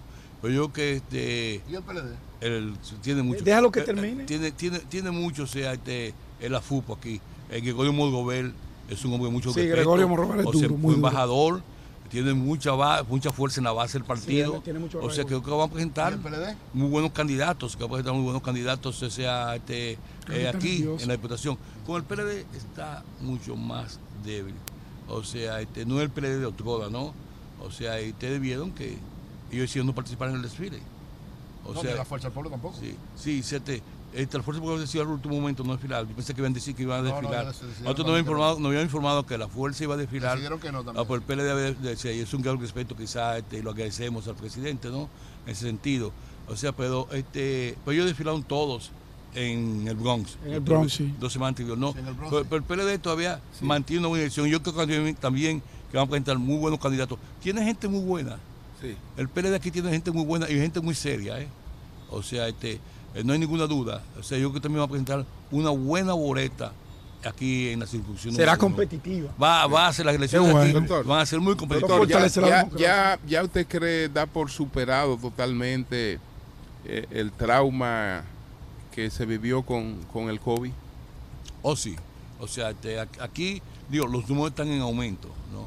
¿Eh? Los números aquí en la ciudad de Nueva York están aumentando. Sí. Con un COVID diferente, el que estamos viendo hoy en día, ¿no? Se comporta diferente. O sea, igual que en el país.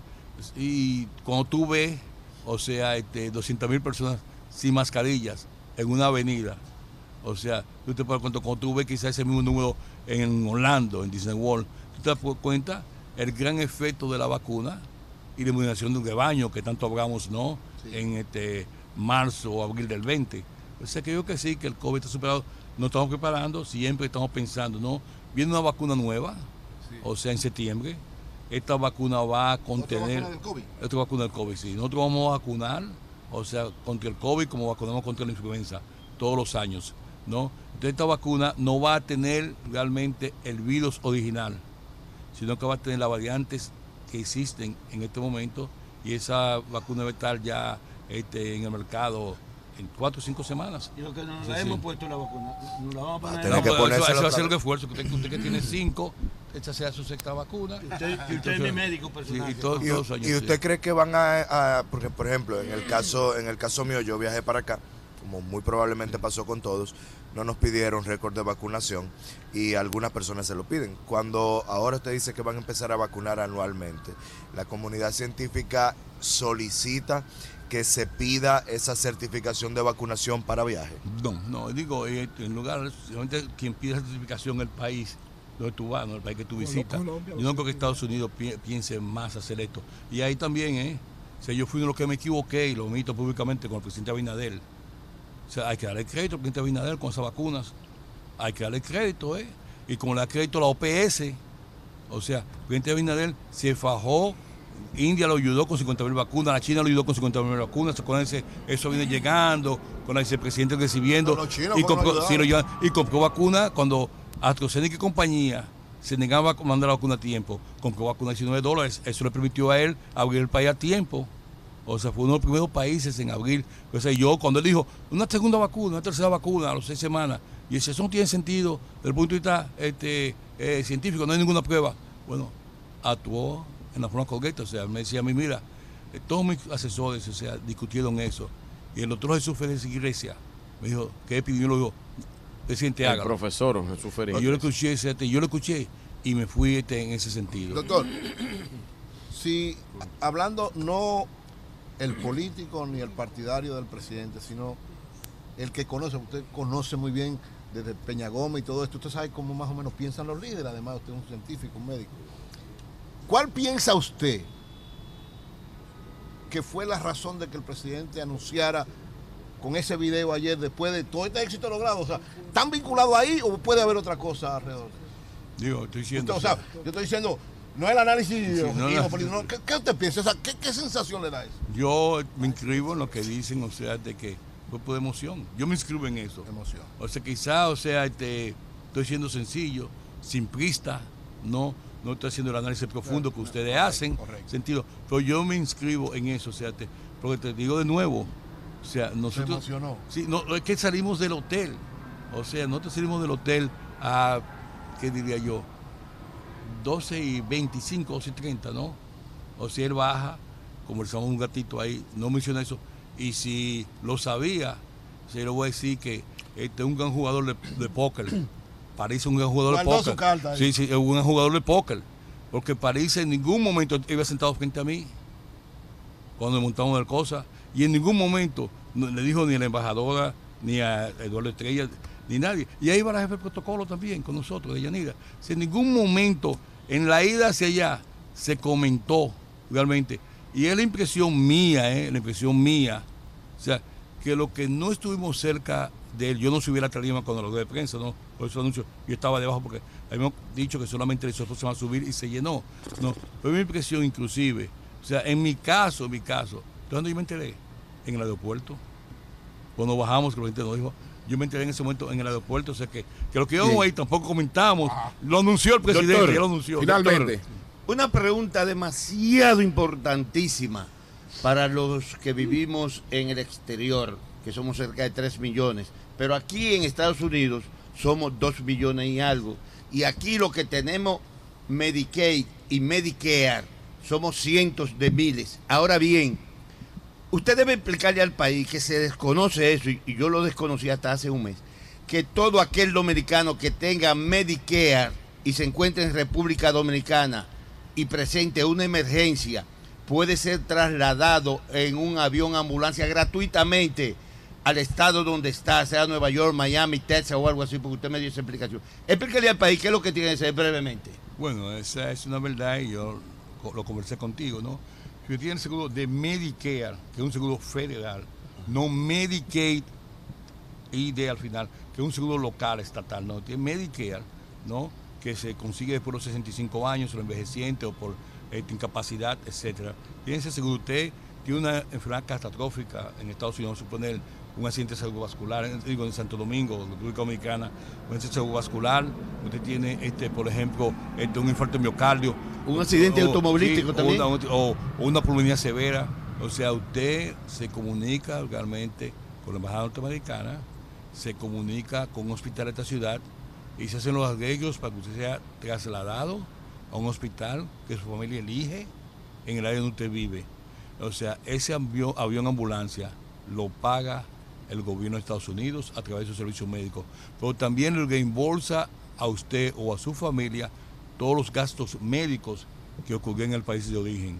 O sea, que usted tuvo una clínica en Homs o Colomina o Sedimá, Plaza de la Salud, y estuvo interno, usted trae todos sus recibos y se le reembolsa todo el dinero que usted pagó allá. Estoy hablando de una enfermedad catastrófica, una hospitalización. No estoy hablando de que usted va a una consulta externa a ver un médico. Claro. Se hizo una placa en Santo Domingo. Claro, no ese claro. tipo de cosas, sino los servicios ambulatorios no se han cubierto. Los servicios ambulatorios lo cubre Senasa Larimal.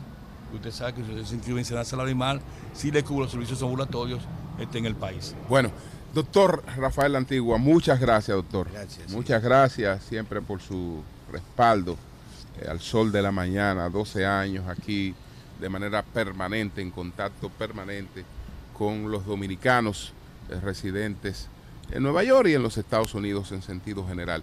Vamos a una pausa, nosotros estamos en el patio español de Jalao hoy en esta transmisión antes de partir porque tenemos ya todas las maletas preparadas para partir inmediatamente hacia el aeropuerto con la finalidad de estar mañana en cabina. Cambio fuera.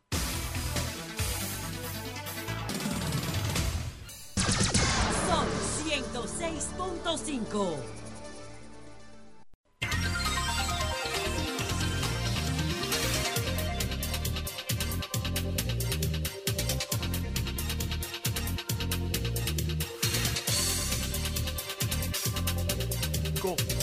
RCC Media, la Catedral de la Opinión en la República Dominicana. Estamos acá en Nueva York, estamos en Washington Heights, estamos en el 2420 de Amsterdam Avenue entre la 181 y la 180, donde está el Radio Hotel y los locales, el local de Jalao, Nueva York. Estamos en el patio español de Jalao, Nueva York, con la comunidad dominicana en el exterior, precisamente donde se concentra la mayor parte de dominicanos de la comunidad que es en Nueva York. Aquí esta urbe que acogió a tantos dominicanos que vinieron aquí a buscar más oportunidades, más oportunidades para ellos. Y ayer, eh, como una muestra de ese orgullo de la dominicanidad, pues eh, allá en la Sexta Avenida se realizó el Dominican Day Parade. Tremendo, más de 500 mil personas, carrozas, representación de la dominicanidad, una transmisión exitosa de RCC Media a través de esta Sol 106.7 maravillosa, todo lo que pudimos compartir con la comunidad dominicana radicada acá en Nueva York y, por qué no, la asistencia por primera vez de un mandatario constitucional de la República a, este, a, este, a esta ciudad en un desfile, desfilando como uno más, caminando entre el pueblo, caminando entre los dominicanos, entre su gente, compartiendo el abrazo y el calor de la República Dominicana por parte de su presidente, Luis Abinader Corona. Yo también quiero felicitar a los organizadores del evento, eh, de verdad, una organización muy buena, la colaboración de la ciudad por parte de las autoridades de la ciudad, eh, que como es el alcalde Eric Adams, policía de Nueva York, también la gobernación de Nueva York, sus otras autoridades como son los senadores eh, estatales y sus representantes estatales. Y por qué no a la mayor representación de en la política norteamericana que lo es nuestro amigo Adriano Espaillat. Así que felicitaciones, felicitaciones a la dominicanidad por este gran evento. Y todo el que estuvo aquí en el after party de Jalao ayer sabe lo bien que se pasó en este arte party, en este patio español dentro de las instalaciones de Jalao. Qué bien se pasó eso aquí. Atenciones que nos dio toda, toda la gente de Jalao aquí en Nueva York, don Julio, al manager Julio eh, y a los otros amigos que estuvieron aquí pues compartiendo con nosotros anoche en Jalao, Nueva York, a Chantal Montilla, Julio Rodríguez, eh, a todo el equipo de Jalao, a todo el equipo de Radio Hotel eh, que nos tratan, a Cuerpo de Rey, a todos los que venimos aquí. Así que muchas, muchas gracias. Miren, vamos a hablar un poquito de la anuncio del presidente eh, allá de lo que dice la oposición que hay veces que yo digo opinar tanto opinar tanto la oposición no da resultados positivos por una máxima una máxima de los seres humanos y la comunicación de los seres humanos. El que mucho habla, mucho yerra. El que mucho habla, mucho yerra. Y en esa máxima, la oposición debe verse. Hay veces que veo análisis sin sentido por parte de gente que me merece respeto dentro de las filas de la oposición decir que hay una improvisación sale fuera del análisis. ¿Cómo va a haber una improvisación en un video realizado y planificado para lanzarse exactamente, exactamente el día de ayer? No sé si recuerdan, yo sé que el maestro lo recuerda porque me lo resaltó, que yo dije eso y está en un video ahí. Y yo dije que se iba a tomar una decisión, se iba a anunciar, que el presidente luego de anunciarla, eh, iba a ir a, los a los eh, a lo que se va a hacer del día de la restauración en Santiago y luego iba a ir a Pedernales. ¿Qué pasó? Que todo el mundo, la oposición y la y las personas le tomó por sorpresa porque todo el mundo creyó que era en Pedernales que el presidente iba a hablar. Pero el plan nunca fue que fuera en Pedernales. Aquí en Nueva York. El plan estuvo trabajado primero, primero, innovando en el tema de la política en la forma de diseminar el mensaje a través de WhatsApp puramente. El mensaje se volvió viral compartiéndose por WhatsApp, creando un precedente, creando un precedente en la comunicación política. Y esto fue trabajado, pensado y estructurado para que así fuese. millones de personas, las estadísticas y las fuentes que nos informan a nosotros en este sol de la mañana, nos dicen que recibieron el mensaje. Con esto se logran muchas cosas. Entre ellas pudiéramos citar en que no tuvo ningún tipo de costo y el mensaje llegó rápido. Así que el presidente Luis Abinader y el equipo del presidente Luis Abinader acaba de innovar en la comunicación política de la República Dominicana haciendo un anuncio de su repostulación como mandatario a través de WhatsApp compartiendo un video que ya tiene millones y millones de eh, de reenvíos y de personas que lo recibieron y lo vieron a través de las redes sociales. Luego los medios de importancia inmediatamente se hacen eco. Y esto fue un éxito en cuestión de minutos. Un éxito. Jota, pero, pero por, no entiendo por qué, tú hablas. ¿Por qué tumbar todo lo de Nueva York con eso? No, y no solamente eso. además de esa pregunta, ¿cómo tú me vas a decir que hay innovación?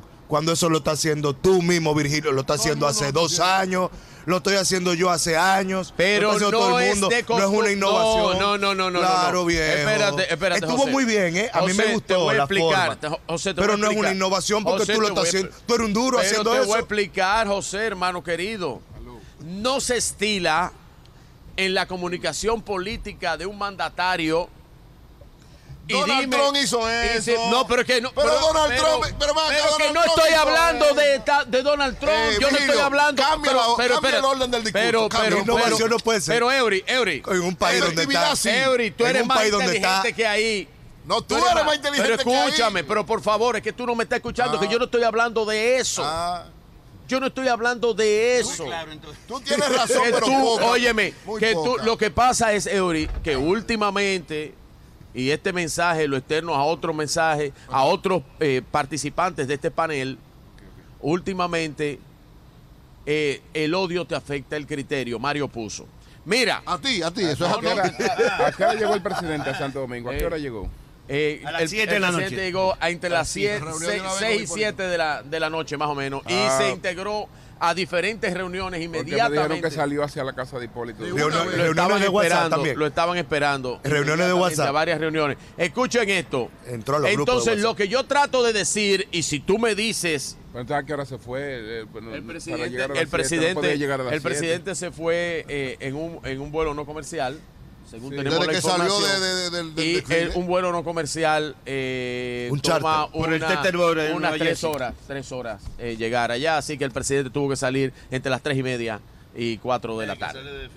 Entonces, miren, oigan esto, oigan esto. Lo que trato de decir de la innovación en esto es que si ustedes me pueden decir si algún mandatario, WhatsApp como herramienta de mensajería, tiene más de 13 años, usando de forma popular unos 8 años.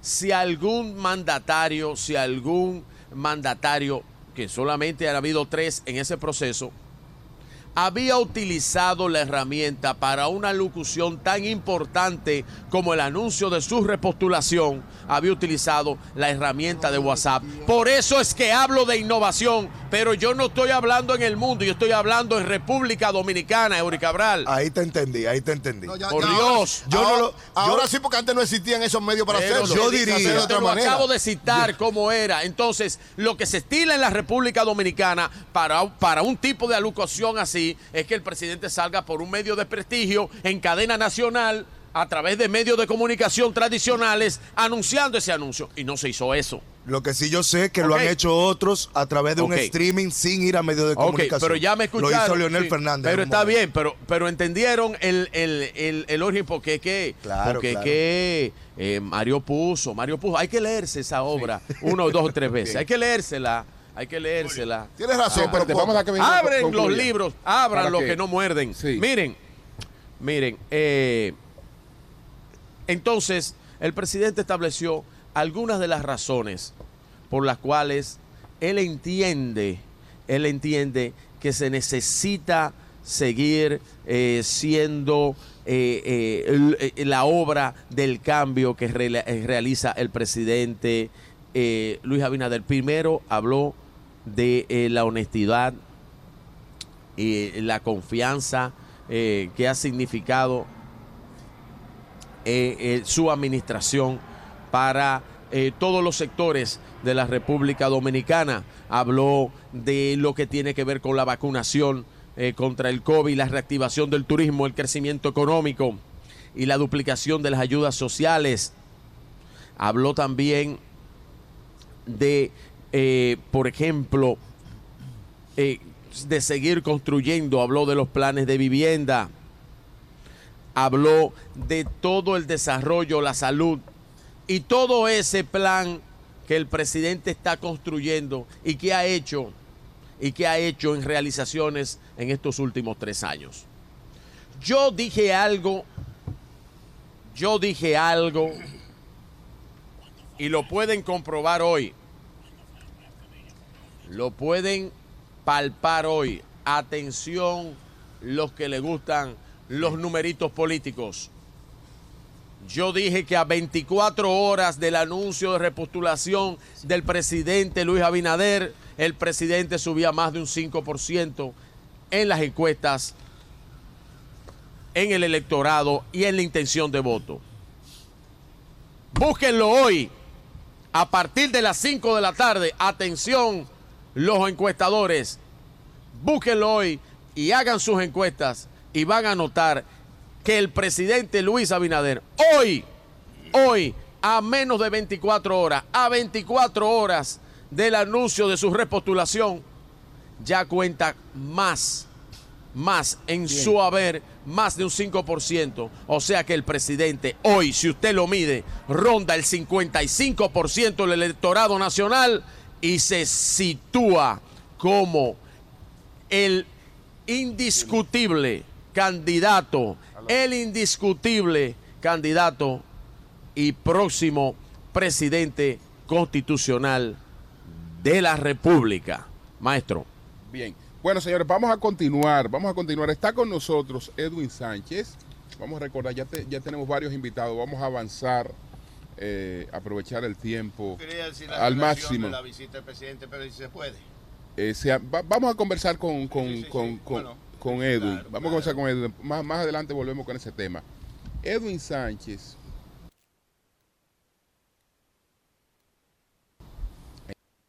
Emilia nos explicará con eh, una dama que fue asesinada en, en San Pedro de Macorís, Anibel González.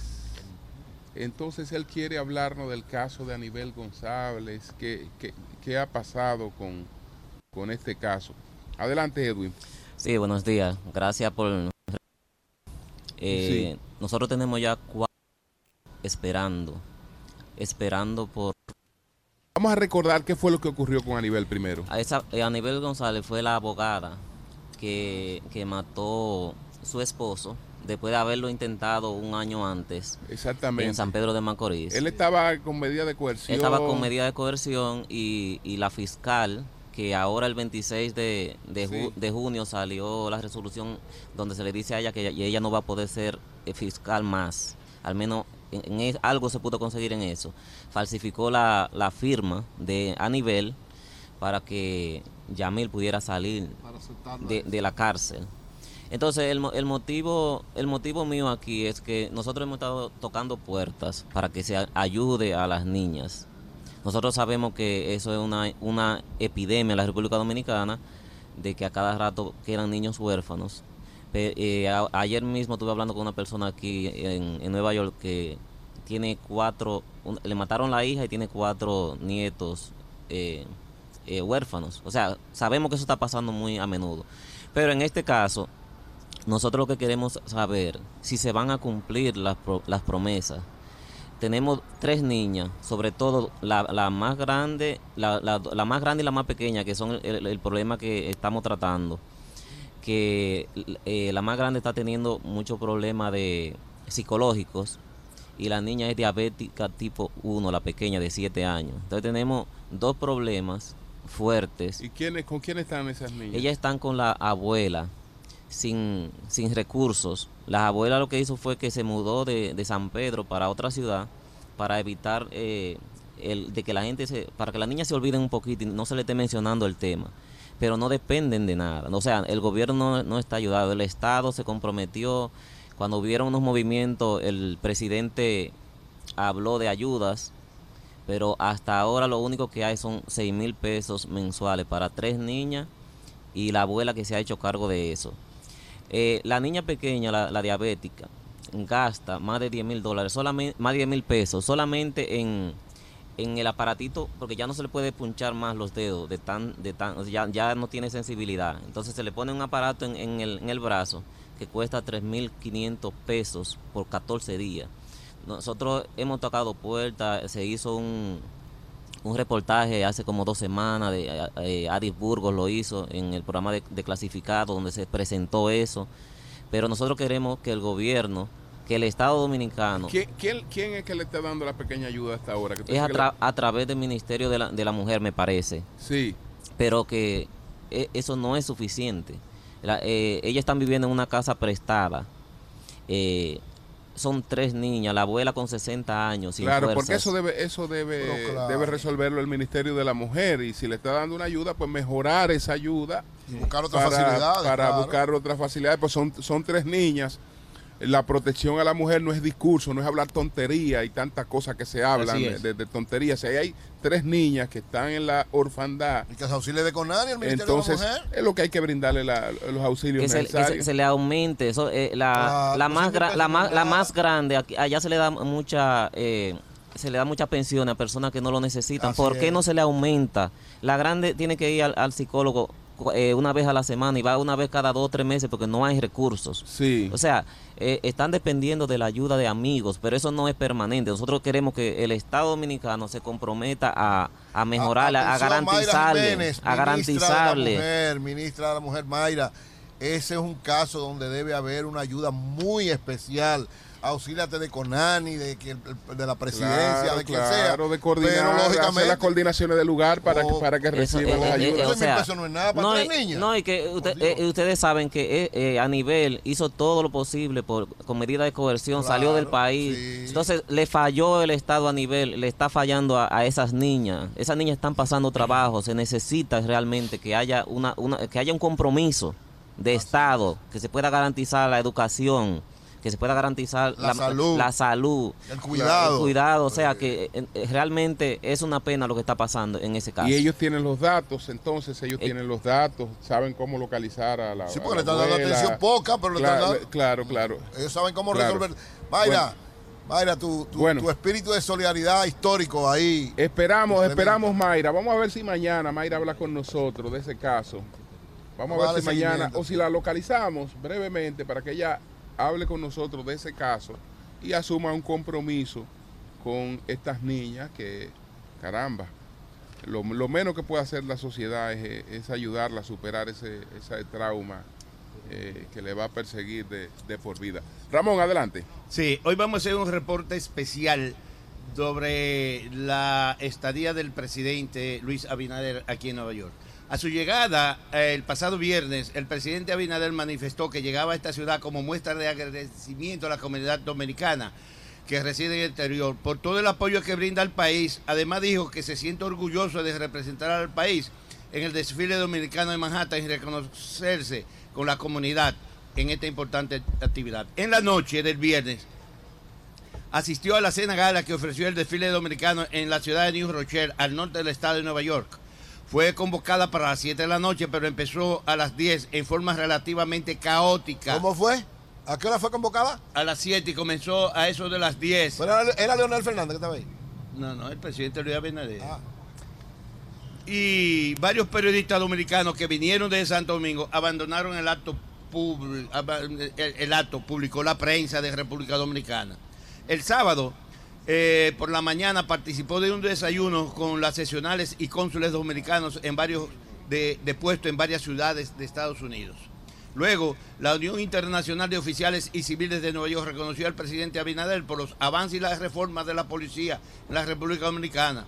El mandatario dijo que la distinción es es un impulso y un compromiso para seguir cambiando la PN. Recordó que esa entidad ha estado presente y ha colaborado con la reforma de la policía enviando varios equipos de ayuda. Tomo este reconocimiento como un impulso y un compromiso más para seguir cambiando la policía, dijo el mandatario explicó que esta reforma inició hace un año y medio y pese a que no vendrían tiempos fáciles, ya está encaminada y seguiremos trabajando para seguir haciendo la diferencia. Al terminar ese acto se dirigió al consulado dominicano y entregó la llave simbólica de dos viviendas a dos dominicanos. Pero se tienen muchas informaciones y no han llegado informaciones de que de los eh, que recibieron, el 85% de los que recibieron los apartamentos asignados son dirigentes del PRM aquí. Eh, anunció ahí mismo que crearía el denominado Plan Nacional de Vivienda Feliz para beneficiar a la comunidad dominicana en el exterior, que somos unos 3 millones, pero por lo menos hay 35 ya beneficiados. Más tarde fue al Ingo Hill Park, en la calle 218, casi esquina Sherman, eh, Seaman, en el Alto Manhattan, para un reencuentro y fotografía con los niños de Liga de Béisbol. El presidente ahí se dio un baño de niños, se le abalanzaron todos, gozaron un mundo con él. Luego, el presidente recibió un reconocimiento de parte de policías activos y retirados en el salón alumnos de la Universidad de Columbia en la calle 168 en el Alto Manhattan. Además, sostuvo encuentro con oficiales electos dominicanos del noreste de los Estados Unidos. Poco después, el presidente asistió al acto de entrega de reconocimiento por el INDET en el salón alumno de la Universidad de Columbia, ubicado ahí mismo en la calle 168. Eh, se le hizo entrega a varios dominicanos que se han destacado en sus diferentes áreas. El domingo, Abinader asistió al tradicional desayuno que ofrece el congresista Adriano Espaillat antes de iniciarse el desfile. Eso es tradicional. Ahí el mandatario habló sobre los orígenes de su familia en Nueva York, cuando su abuelo materno construyó una ferretería en el condado de Queen y aseguró que se siente un dominicano neoyorquino. Siempre le pido a los dominicanos, donde quiera que están, que tienen que ser como lo han sido y como lo reconoce la sociedad. Buenos ciudadanos en los países donde emigran, porque eso siempre garantiza la, grandeza de donde viene. Ahí mismo anunció la construcción de un museo dominicano, eso en el desayuno en esta ciudad, para que se pueda seguir dando a conocer la cultura de la República Dominicana. En el mismo lugar, el mandatario firmó un acuerdo con la gobernadora Katy Hochul para la promoción de la ley de licencia de conducir. Y el presidente se expresando en la avenida compartiendo con los dominicanos y que muchas gracias por ser lo que son eh, concluyó su recorrido en la calle 46 y de ahí se dirigió hacia la República Dominicana. ¿Es cuánto, Julio? Usted tenía algunas observaciones sobre el desfile que ahora veo que no la planteado. Que por cierto, perdón, decir Julio, como tú informado ahorita, el presidente salió, llegó a las 7 de la noche a República Dominicana y del aeropuerto directamente a la casa de Hipólito Mejía, duró dos horas reunido con el presidente Mejía, ahí Sería para Suponemos que planificaron varias cosas. Para tratar el vuelve y vuelve que se anunció ayer. el vuelve y vuelve de ayer. Bueno, en cuanto a eso, Julio, déjame decirte. Sí, eh, que allá, eh, aquí se están celebrando en el Bronx, Manhattan, Brooklyn, Queens, Habitat, en, todos, en muchas ciudades de la ciudad. Y debemos hacerle un llamado a los oficiales electos, a los líderes de los diferentes partidos, a los líderes comunitarios y principalmente a los organizadores de esos desfiles que no politicen tanto las actividades. Ese desfile de la Quinta Avenida, de la Sexta Avenida, se politizó total, totalmente. Aunque le bucearon al presidente, lo abuchearon. ¿Abuchearon al presidente? Sí, sí, yo tengo la grabación. ¿Abuchearon al presidente? En varios sitios. Pero habían 40 sitios, que eso era letrero, y cuatro y cuatro más pero eso se da también en el Bronx. Los desfiles son para enaltecer la dominicanidad, dar a conocer lo que es el mangú. El PLD y la Fuerza del Pueblo no participaron. No participaron, no, no. Entonces los desfiles son para dar a conocer la dominicanidad, lo que es el folclore, el merengue, la bachata, que están declarados como un patrimonio cultural y nada de eso, eso se pierde, solamente politizando y politizando. No, no, atención, señores directivos de los diferentes desfiles, tienen que reorientar la participación en ese sentido. Necesitamos saber qué es nuestra historia, nuestra cultura, nuestro folclore y todo eso. Gracias, Julio. Bueno, señores, vamos a conversar con dos eh, distinguidos dominicanos, Daniel Peralta, que es diseñador eh, dominicano radicado aquí en Nueva York, y vamos a conversar con Cintia de la Cruz, que acaba de publicar un libro que se titula No pelees por el dulce.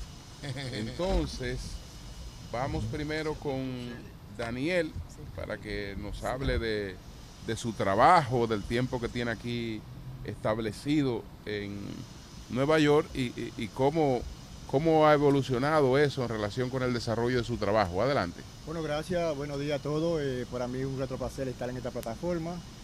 Soy un discípulo de la enseñanza cristiana de, de Eury. Amén, amén. Y siempre sigo en, esta plataforma. Dios te bendiga. Estoy presto a contestarle todas sus preguntas. Sí, bueno, eh, trabajas como, como, como diseñador, eh, háblanos del tipo de trabajo que hace y cómo te ha abierto paso aquí en Nueva York. Bueno, ya tengo aquí unos cuatro años en esta ciudad. Eh, he sido en los últimos dos años diseñador del año de la ciudad de Nueva York. ¿Diseñador del año? Sí, de los premios latinos, además de otros reconocimientos, conociéndole a, a personalidades importantes como ejemplo, el alcalde Eri Adam, líderes comunitarios eh, en todas las ramas, eh, eh, todo el, personal consular de aquí, encabezado por el señor Eligio Jaque. Y hemos... el diseñador del alcalde de Nueva York y del cónsul dominicano. de Nueva York. Oh, Además de otras personalidades y líderes comunitarios. ¿cuál, ¿cuál es tu especialidad?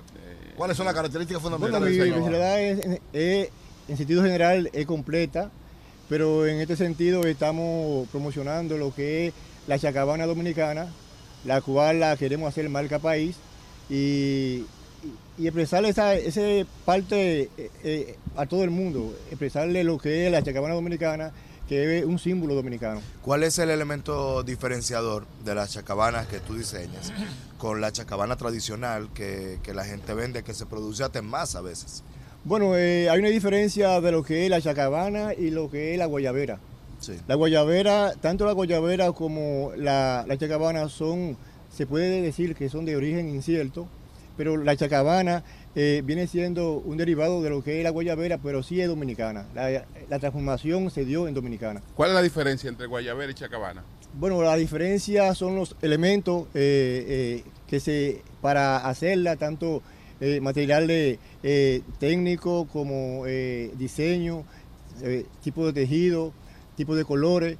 Y ya eh, la chacabana dominicana ha marcado una tendencia y en el mundo y se está eh, diferenciando, se ha diferenciado totalmente de lo que es una guayabera, que es algo sencillo, eh, simple y que no usaban la- las grandes personalidades como se, está usando ahora en Chacabana. Los cubanos, la guayabera, ¿tiene que ver los cubanos con eso? Algo con ellos. Bueno, te dije al principio que es de origen incierto. Hay eh, varios países se le atribuyen en, en en- en todo el Caribe, en Centroamérica, hasta Isla Canaria. Pero lo que usan mucho los cubanos es guayabera, no chacabana. Guayabera, sí. ¿Esto que tiene Pedro qué es? Eso se puede en- encajar en lo, en lo que es una camisa estilo safari, eh, pero no es, no es guayabera. No es guayabara, no es chacabana. Ni, ni es guayabera ni es chacabana. Es una camisa- es un nini. Una Es camisa- un- se puede, Es un estilo único. Encaja en un, en un estilo de camisa safari. Camisa safari. Usted conoce a Carlos Batista, ¿verdad? latina consume más tu producto? No, los dominicanos. Eso es, es un sello dominicano. Los Sí. cubanos también le dan para allá. No, ya los cubanos eh, no, no, no tanto por las limitaciones que tienen. ¿Y dónde, dónde tú te especializaste? ¿Tú eh, eh, trabajabas en Santo Domingo? ¿Dónde Bueno, eh, de- desde pequeño fui aprendiz de sastre en San Cristóbal. Eh, luego me, trasladé a la ciudad de Santo Domingo, donde eh, pude, el maestro mellizo eh, eh, Alié Sierra, eh, estuve con él, uno de, de los principales maestros. Estuve entonces ahí, luego pasé a lo que es época de Hipólito Peña. Ah, tuviste con Oh, Hipólito sí, Peña. Estuve con Hipólito Peña eh, y con el maestro Roque Félix, de los hermanos Félix. Ok, ok. Luego ahí entonces ya eh, eh, en, el, en el mundo de la moda ya eh, fui creciendo y fui, y fui becado por la señora Mercy Jaque, donde me desarrollé bastante y hasta llegar a, a Chabón, donde hice tres veranos. ¿Y dónde te congregas aquí en Nueva York? Bueno, aquí eh, nos congregamos en la que es eh, eh, León de Judas. Ah, León de Judá. Sí. Bien. Muy bien. Bueno, pues Edwin, gracias, gracias por habernos Quisiera eh, resaltarle, invitarle a lo que será el 9 de septiembre, lo que es Quisqueya es Moda, donde eh, vamos a estar homenajeando a Yanina Sal y donde estará el señor... ¿A Yanina Sal? Sí, Yanina- donde estará una contratación de principales diseñadores dominicanos y donde estará haciendo el opening Nini Cáfaro. Perfecto, muy bien. El ¿Cuál es 9 de septiembre. ¿El nombre completo tuyo cuál es? Me? Daniel Peralta. Daniel Peralta. Ok, gracias. Perfecto. Bueno, gracias Daniel. Que sigas en, eh, logrando éxito y la actividad del 9 de septiembre. Reconocimiento a. Yanina Nazar, que bueno. Éxito para todos ustedes. Gracias. Bueno, Julio, está aquí con nosotros también la, la autora del libro, ¿cómo que se llama su libro? No, No pelees por el ¿Y dulce. por qué no pelees que por se el ha dulce? vuelto un seller, Pero déjame ¿por qué no pelees por el dulce? Explíqueme, explíquenos eso. Sí, porque a nadie le amarga un caramelo. Cintia de la Cruz. Cintia de la Cruz. Cintia, explícanos qué es este libro. ¿Y Bueno. por qué se ha convertido en bestseller? Sí. Bueno, eh, número uno, estoy sumamente contenta. Apenas el libro tiene una semana lanzado Oh. en Amazon y Amazon ya lo consideró número uno en lanzamiento de libros y la buena noticia es que la mayoría que lo han comprado son jóvenes. Creo que el título le llama la atención. Eh, La próxima semana lo tendremos en inglés, Don't Fight for the Candy. El libro es basado en cómo tú te puedes recuperar de cualquier adicción que tú tengas. Basado en que nosotros los seres humanos somos seres de amor y seres de adaptación. Somos lo que pensamos y sentimos. Y todos tenemos un dulce, de una manera u otra. En mi libro, tú compras ese dulce en las tiendas de alcohol, pornografía, redes sociales, compras compulsivas, drogas, cigarrillo y así por el estilo. Al final lo que estoy buscando es que el ser humano entienda de que cualquier hábito no te va a hacer a ti una persona mala como la sociedad quiere catalogarte, de que si tú eres un adicto ya tú no encajas en la sociedad. Cuando detrás de cada adicto hay ese niño o esa niña que era dulce, cariñosa, inteligente y que a partir del tiempo se transforma en el ser humano que es. Hay una responsabilidad compartida entre el individuo y la sociedad. ¿Y cómo tú te- cómo llegas aquí, cómo te desarrollas en, en el ámbito de la escritura y Bueno. como autora de libros? Sí, bueno, es mi primer Este es libro. tu primer libro. Ah, este es tu mi primer primer libro. libro. ¿Qué hacías antes? Bueno, yo emigré en 1990, era consultora jurídico en Marmolería Nacional. Sí, señor. Ah, Y aquí tengo una licenciatura en business, negocios. Y vengo también del área de ventas, donde fui la primera persona que tuvo la responsabilidad de dirigir a Tricón como directora de venta internacional. Y luego pasé con quien hoy es mi senador, Carlos Gómez. Yo fui con Carlos su Ah, la responsable de la tarjeta. de las ventas. Ah, Yo era la directora de ventas. de la tarjeta. Sí, era la directora de ventas. Actualmente trabajamos para Senasa, vendiendo Oh. Senasa aquí en, el estado de New Jersey. Y entonces, sí, vengo con ese background, como dicen los americanos, de las ventas. Entonces, yo digo, bueno, déjame transmutar mi experiencia en mi libro, porque siempre he estado muy pendiente en el desarrollo del ser humano. Yo creo en mis semejantes, que es la palabra que siempre he utilizado, y quiero contribuir, que por lo menos diga, Cintia tuvo en este planeta Tierra. ¿Qué recomendaciones hace para proteger el libre albedrío? Que tú sabes que existe cada vez menos, eh, sobre todo cuando las personas pasan horas eh, con los aparatos electrónicos. Es probable que la mayor parte de las decisiones que vayan a tomar, creen que la toman ellos, pero son decisiones ya eh, indu- inducidas y eh, decisiones que le crean distintas adicciones. Eh, ¿Cómo, cómo, ¿Cómo protegerse frente a esa situación? Es muy simple estar en el ahora, que es lo más difícil. Y dijiste algo clave. Nosotros somos repeticiones, pensamientos repetitivos que son del subconsciente, que te va a decir a ti, ve, tómate ese café, ve, fúmate el cigarrillo. Ahora, ¿cómo tú puedes evitar esos pensamientos y esos sentimientos compulsivos? Estar en el ahora. Si no podemos enfocar en que solo existe hoy, porque esos pensamientos repetitivos son parte del pasado. Entonces mi sugerencia es que yo siempre he dicho, si no puedes estar en el presente, por lo menos enfócate entonces en algo futuro que tú deseas tener, porque algo futuro se va a materializar. El pasado es lo que te haces mantenerte en la adicción y simplemente respirar. Fíjate que cuando uno respira un minuto con conciencia, tú le estás diciendo a tu cerebro que tú estás bien y el cerebro circula y te manda toda la circulación del cuerpo. Una, uno de los pasos, de los cinco pasos que yo reitero es la sonrisa. La sonrisa. Así es, siempre buscar buscar La alegría, algo sí. que te permita reír.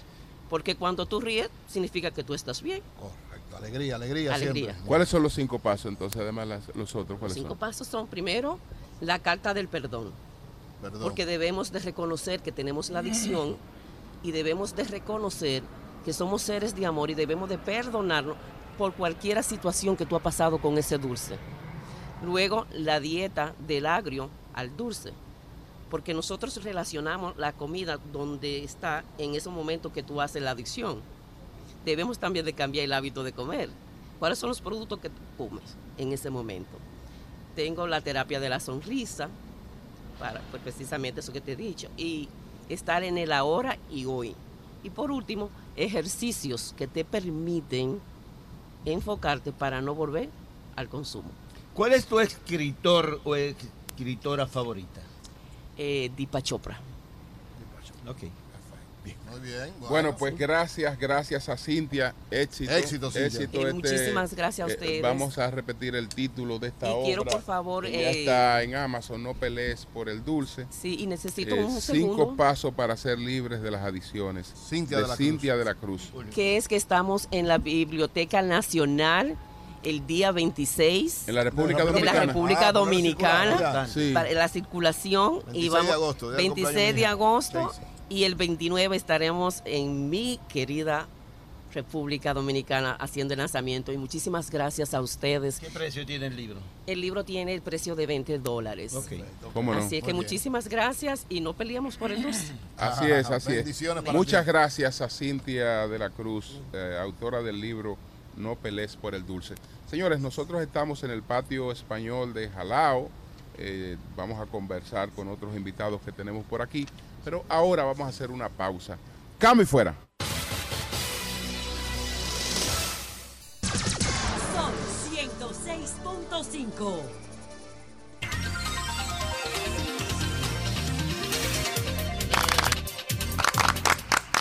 Bueno. Bueno, señores, continuamos desde el patio español de Jalao, Nueva York.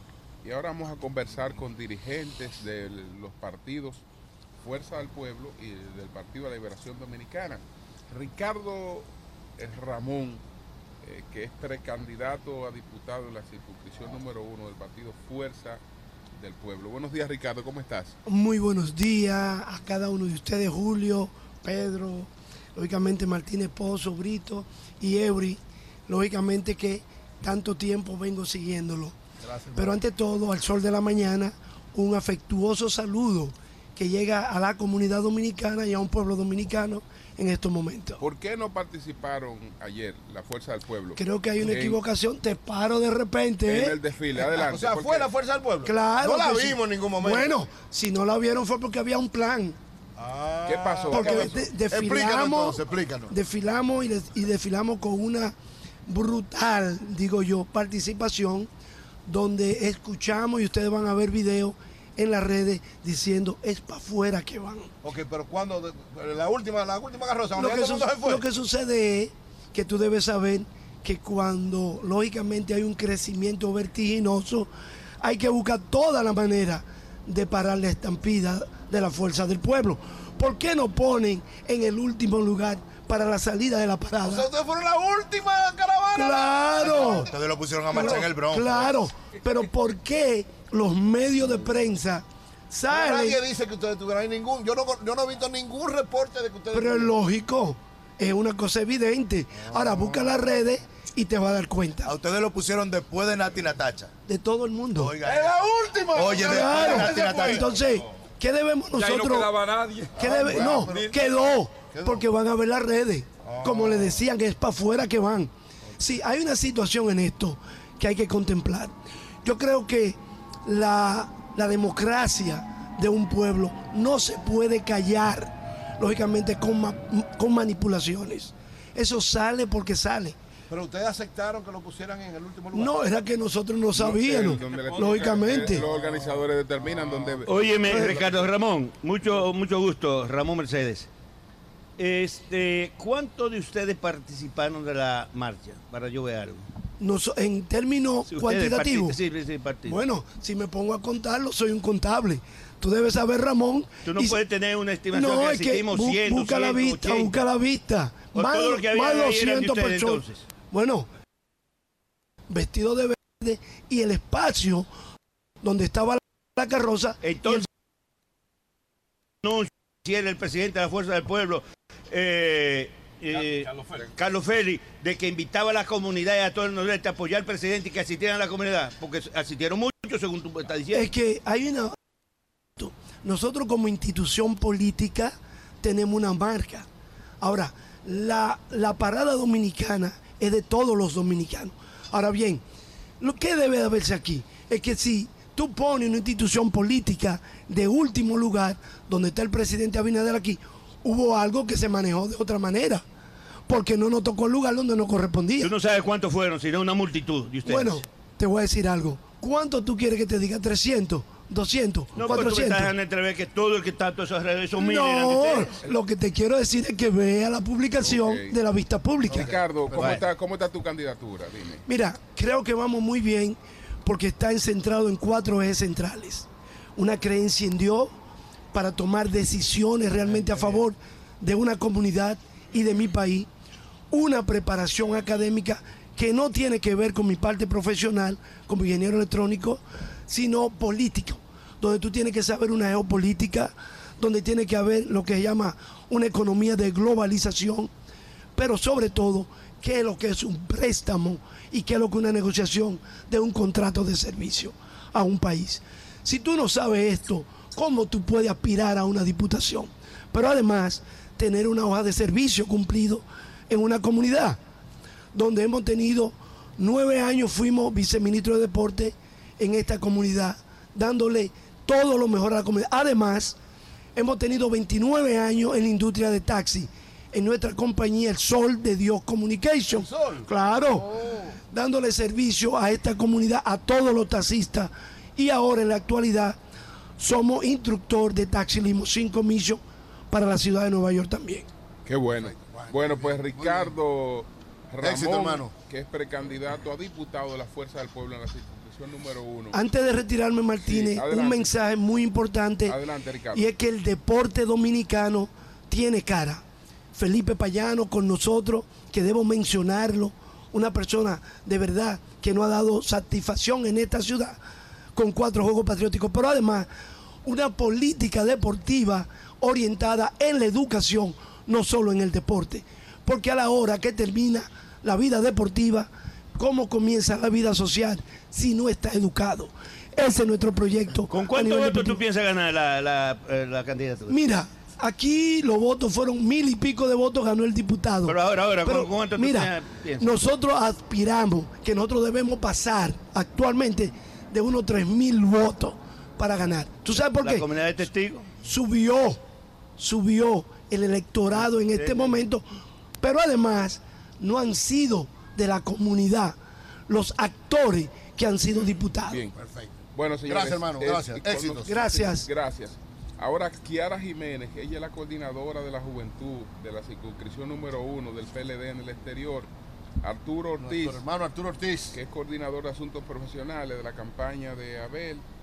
Y Germán de León, que es coordinador de la estrategia de la campaña de Abel, Abel Martínez. Y Alejandro Abel Frías, director de comunicaciones de Abel, que anda con Ah, ellos. también, eh. Perfecto, Sí. un saludo, un saludo para un saludo Germán, para- ¿por qué el PLD no estuvo si la Fuerza del Pueblo estuvo? Bien.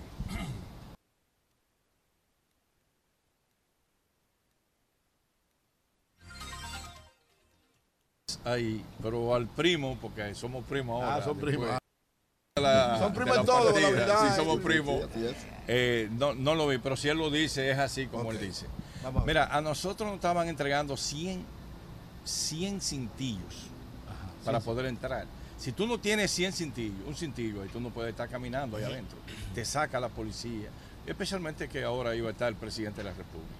Nosotros hicimos todos los arreglos para que nos permitieran un lugar preferencial, porque ahí va a estar el, preside- el presidente. Mejor dicho, el presidente no, ahí va a estar el candidato del, PRM, PRM, porque el presidente, el presidente de la República no vino a Nueva York.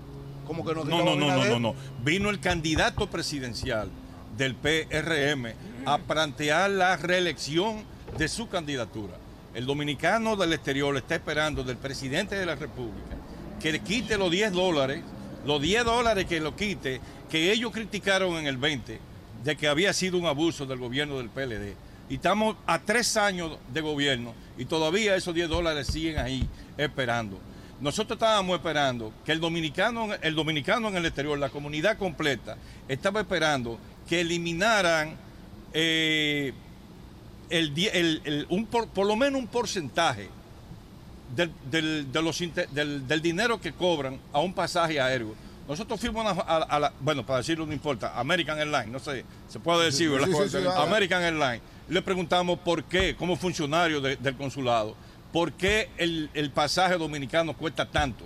Y nos sacaron y nos dijeron, el problema de ustedes es que el gobierno dominicano, el gobierno de ustedes es, es casi un 50% de lo, ¿De que, de lo que nosotros cobramos en impuestos. Esa es la razón. El PRM lo criticó duramente en el 20 y siguen ahí. Los pasajes siguen siendo caros y la situación está lo peor. Criticaron que nosotros teníamos cinco años para tú eh, exportar hacia la República Dominicana un carro usado. Lo criticaron duramente. Ellos querían que fueran siete y algunos que fueran a 10 años. ¿Qué ha pasado? Siguen los cinco años. Tampoco se hizo e hicieron toda la promesa para que Bien. eso se iba a cumplir. O sea, el presidente, el presidente ha incumplido con todo lo que prometió aquí y lo que vino aquí obviamente fue eh, el candidato presidencial. Ah, ah, ah, ah, déjame Sí. decirte, Julio, bien breve. avanzando, sí, Déjame decirte así bien breve. Yo sé que hay prisa de, con el tiempo, pero aquí, aquí vinieron con él un grupo de gente, con él. Algunos de ellos vinieron a demostrar que tienen visa. Sí, sí, que su visa está activa. ¿Quiénes? Oh, oh, pero tú sabes quién. El que fue cuestionado en el proceso electoral. Menciona- menciona por nombres, no, no está diciendo nada. problemas- o sea, el- hay un senador que vino aquí que todo el mundo decía ese no puede entrar y ¿Quién, quién, vino. quién? Da el Y- apellido, y- vino, y vino. Entonces, si ustedes no se lo supieran, yo se lo dijera. Bueno. y así por el estilo. Bueno, eh, otro, Arturo. Julio, mira, otro que vino aquí, que yo le he dado ya el título del más desleal de todos los desleales. Un ex senador, un ex eh, cónsul en Haití y en la República Dominicana y aquí en Nueva York. Ex el más desleal de todos los desleales. Ustedes saben a quién me estoy refiriendo. Se refiere a Carlos A, Castillo. mi amigo Carlos Castillo. Sí. Bueno. Trátelo bien. Es mi amigo. Bien. Carlos es bueno, Carlos es bueno, no importa del lado que esté. Sí, pero ahora en el PLD le to- tenía un papel, era aportar. Y el otro senador oye, del que usted hablaba era Victoria Yep. No, ese no vino. Ah, no, Sí, sí, Victoria él estaba aquí. Vino aquí. sí. Pues ese es el segundo, entonces.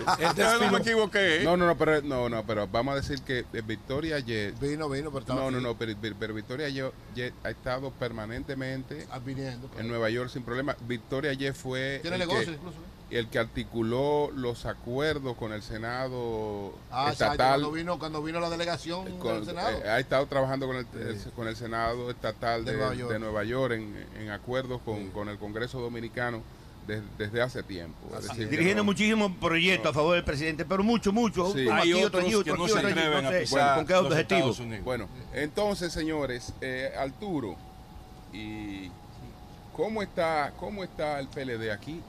Dijo la antigua que lo ve flojo. Dijo Bueno. la antigua. El doctor La Antigua, el doctor La Antigua. Sí. Ponte el micrófono. El, el doctor La Antigua, que nosotros, eh, bueno, primero saludarlo a todos ustedes por el gran cariño que siento por este programa y extensivo mi saludo a nuestro querido eh, Antonio Espaillá. Así es, gracias, Eh, hermano. Mi respeto para él y, y para Doña Mose. Fíjate, eh, alguien a quien yo respeto mucho, eh, por supuesto, respetamos mucho en la comunidad dominicana, el doctor La Antigua. Lo estuve escuchando. Eh, bueno, esa es su opinión, ¿verdad? Su opinión porque es, de la opos- es de- de- del gobierno. Nosotros somos un partido de oposición.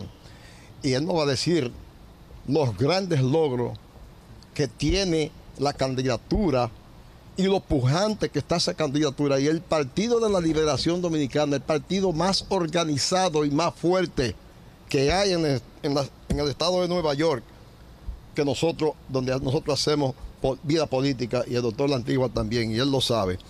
Eh, nosotros tenemos un partido, primero que todo, unificado en todos los sentidos, en todos los niveles, en toda la militancia también, que está participando fervientemente y activamente en esta campaña. El partido está fuerte. Pero quiero decir algo sobre la participación del candidato. Pero no se nota cuando ustedes hacen actividades que la que- asistencia bueno, es muy bueno, cuestionable. eh, este, lo que está ocurriendo con eso es que tú no estás asistiendo prá- prácticamente. Y eso es lo que pasa. Tú no la puedes ver. Es que Ramón no Es que usted no va. Y es por eso. consulto la, va. comunidad. Ramón, Mercedes, Ramón Mercedes, un gran amigo a quien quiero mucho. 100 Quiero decir algo. Dan 100 cintillos. Sí. Tú no puedes Claro. meter más. No, solamente ahí, que lo veo que hacen bandereo con el caso, hacen marcha con esta, hacen reuniones con Fíjate, casa asistencia. fíjate, quiero decir algo primero uno sobre eso. Y vive en Alemania. Eso no es cierto. eh. sobre, sobre la participación del candidato presidencial del PRM en el desfile. de la República. Oye, y- ah, pero lo que pasa es que no vimos al presidente, vimos a un candidato presidencial que vino a aprovechar de este evento de los dominicanos que tanto sacrificio nos costó. Porque yo recuerdo cuando hicimos Arturo, por se eso es que hicieron las primeras reuniones que se hicieron ahí en el allá en la estamos en 135 campaña y donde hoy en día hay salvar. un hay una clínica. Ahí se hicieron las primeras reuniones del desfile dominicano. El, presi- el presidente o el candidato del PRM no sabe lo que eso costó y los sacrificios que le ha costado al sector empresaria- empresarial y a toda la comunidad dominicana en general tener ese desfile hoy en día que es un evento puramente cultural. Y lo que se vino a hacer ahí es utilizarlo como plataforma para lanzar una candidatura de reelección. Tanto que la criticaron de nuestros gobiernos. Tanto que la criticaron siempre, que han violado un principio peñagomista, lo que se dicen ser los grandes peñagomistas. Peñagomista nada. Ahora es donde hay más corrupción. Ahora es, como les digo a ellos ahí en la calle, que hay ladrones, pero están sueltos, que eso es lo malo. Mientras hay otros inocentes que están presos para que no puedan hacer un una campaña por su partido. Eso es lo que está ocurriendo hoy en día. Eso fue una falta de respeto a la comunidad dominicana. Venía a utilizar ese despide como una plataforma para lanzar una candidatura Cirilo. Está presidencial. escuchando callado ahí. Pero, pero escuchemos a Kiara brevemente. Kiara, que es la, de la juventud. Que es la que puede ya vender una idea nueva. Ustedes la quieren escribir. eh, eh, Ya, ya, escuchamos, ya escuchamos a los viejos del PLD. Vamos, vamos, vamos. Bueno, bueno, qué, qué compromiso. Buenos días para todos. Buenos días también para esa audiencia que es fiel a este programa, que tiene muchos años y hace grandes aportes Así a la es. sociedad Gracias, dominicana. Kiara. Bueno, como dijeron mis compañeros, vimos a un presidente de la República, ¿verdad? Que vino a hacer eh, su campaña reeleccionista, utilizando un escenario que ningún presidente de la República Dominicana había utilizado. Nunca había visitado un desfile, ningún presidente. Es la primera vez que un presidente de la República viene a hacer esto. Y precisamente ayer lanza a través de las redes sociales su campaña. Y me llama mucho la atención el discurso que él utilizó hablando de honestidad.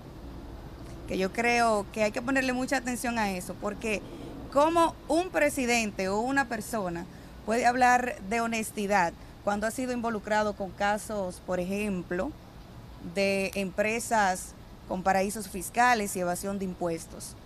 ¿Cómo una persona o un presidente puede hablar de honestidad cuando todo lo que han cumplido, perdón, prometieron en su campaña, no lo han cumplido? ¿Cómo un presidente puede hablar de honestidad cuando muchos de sus funcionarios se han visto relacionados con casos de corrupción y en vez de abrirle un caso, someterlo al Ministerio Público Independiente, lo mandan para su casa? Eso es premiar la deshonestidad.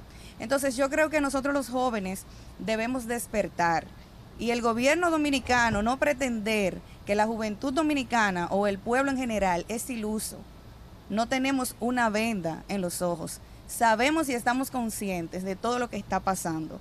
Por eso nosotros apostamos a alguien que venga a devolver la esperanza, y le está devolviendo ya la esperanza al pueblo dominicano, que es Abel Martínez. Y podemos tomar algunos puntos de referencia en pasado, presente y futuro del por qué la población dominicana y específicamente el joven que tiene una carga tan importante ahora en las elecciones del 2024 debe elegir el Partido de la Liberación Dominicana y a su candidato Abel Martínez. Primero, porque ahí está la evidencia y la muestra.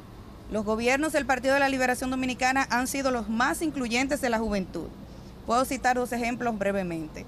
En el 2000, antes de salir de gobierno, crearon la Ley Nacional de la Juventud, la 4900. para incluir en la toma de decisiones a los jóvenes. Y más reciente, en la gestión de la ministra Robián Nibalcácer, se creó el Plan Nacional de Juventudes, no solamente de juventud, una sola, no, juventudes, atendiendo las características diferentes de todos los jóvenes de los distintos sectores de la República Dominicana. Un caso presente, vamos a tomar la referencia, y es que este gobierno no ha hecho nada por la juventud, hemos estado abandonados y Bueno. excluidos. Y futuro, ya para concluir con esa Sí. parte, las propuestas, y específicamente la propuesta que tiene nuestro candidato Abel Martínez. Y ha prometido que va a incluir los jóvenes y lo ha demostrado en sus distintas gestiones. Un ejemplo, prometió que en sus primeros 100 días de gobierno va a establecer programas de inclusión de pasantías para estudiantes y para recién graduados para que tengan oportunidades de empleos. Eso como muchas otras cosas que puedo citar aquí, pero yo sé que el tiempo, tiempo, no daría eh, bueno, pues para gracias. enumerar por qué la juventud y la población dominicana debe votar por Abel Martínez y el Partido de la Liberación Dominicana. Cirilo, Sí, Cirilo, muy bien, muy bien, Cirilo. Moronta, Cirilo Moronta, que es precandidato a diputado del PRM en la circunscripción número uno. Cirilo, ¿tú crees que el que vino fue el presidente o el candidato? Porque dice los dirigentes del PLD que el que vino fue el candidato. Y dice la Fuerza del Pueblo que vino un candidato también. Bueno, en primer, en primer lugar, déjeme darle saludarlo eh, y gracias por darme la oportunidad. Eh, quien vino fue el presidente. El presidente vino a, a compartir con, la, con su comunidad, que, tan, que tanto lo, lo- lo esperaba y, y lo, y lo valora. Eh, yo soy de lo que pienso y que creo que el presidente eh, tomó esa decisión cuando vio eh, cuando vio la petición, escuchó la petición, porque yo que pude eh, participar en varias de, la- de las actividades que el presidente tuvo, donde quiera que el presidente llegaba, se le pedía cuatro años más presidente. Y ustedes pudieron ayer Pero lo también- jupiaron también. Eh, yo no vi esa parte, Ramón. de verdad Los que- videos andan ahí se van a- y se publicaron ya. yo no, no, no, es- yo no participé en ese momento. no me A veces lo bueno no se ve. Pero eh, te voy a decir que ustedes fueron testigos de lo que sucedió ayer. Eh, había un pueblo que se tiró a la calle. Sí, Una pero no por Luis.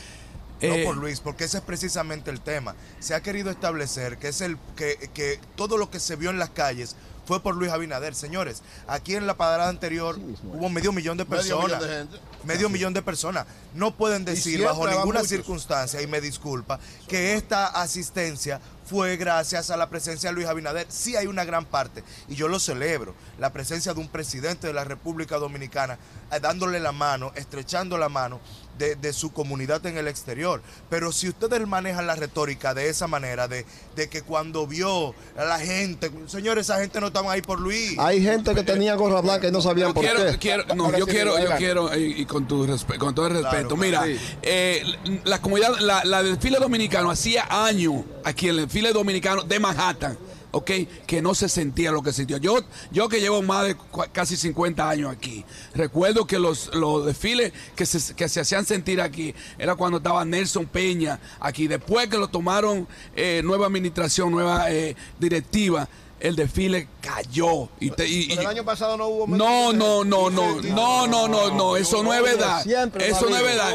Yo he sido parte, y, y ustedes lo saben, yo he sido parte de esta comunidad de- de- de- de- por siempre. Y eh, en verdad que este desfile a mí, yo me quedé, yo me quedé sinceramente sin palabras cuando yo vi Vinieron casi Luis, medio millón.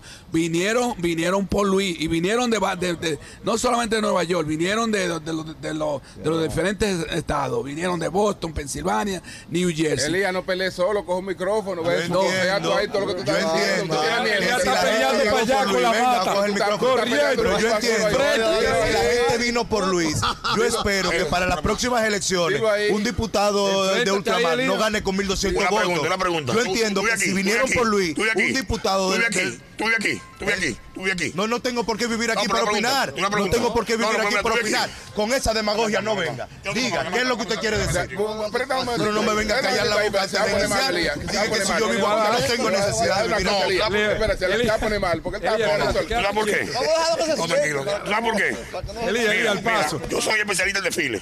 Dale. Mi primer trabajo aquí fue con Nelson Peña. Mi especialidad en los desfiles. Ramón, la policía dio la cantidad ya. Todavía no lo que da. habían 300 No, pero el año medio millón de gente. El año Ay, pero la policía, No, oye. pero el año pasado medio millón. Dijo la policía el año pasado. Me lo dijiste tú. ok, Vamos a esperar. Me lo dijiste Oye, tú. Está bien, pero oye, espérate, espérate. Yo quiero esperar, espérate. Ramón está diciendo, yo quiero esperar que la policía diga los resultados que no lo tengo. Este año el desfile fue apoteósico. parte por Luis y parte por la motivación. ¿Qué le pasa al desfile? Que no tiene grajo. Y aquí los desfiles tienen que ser con grajo. Nelson Peña no tenía la facilidad que tienen esta gente. Pero son corporaciones, son fríos.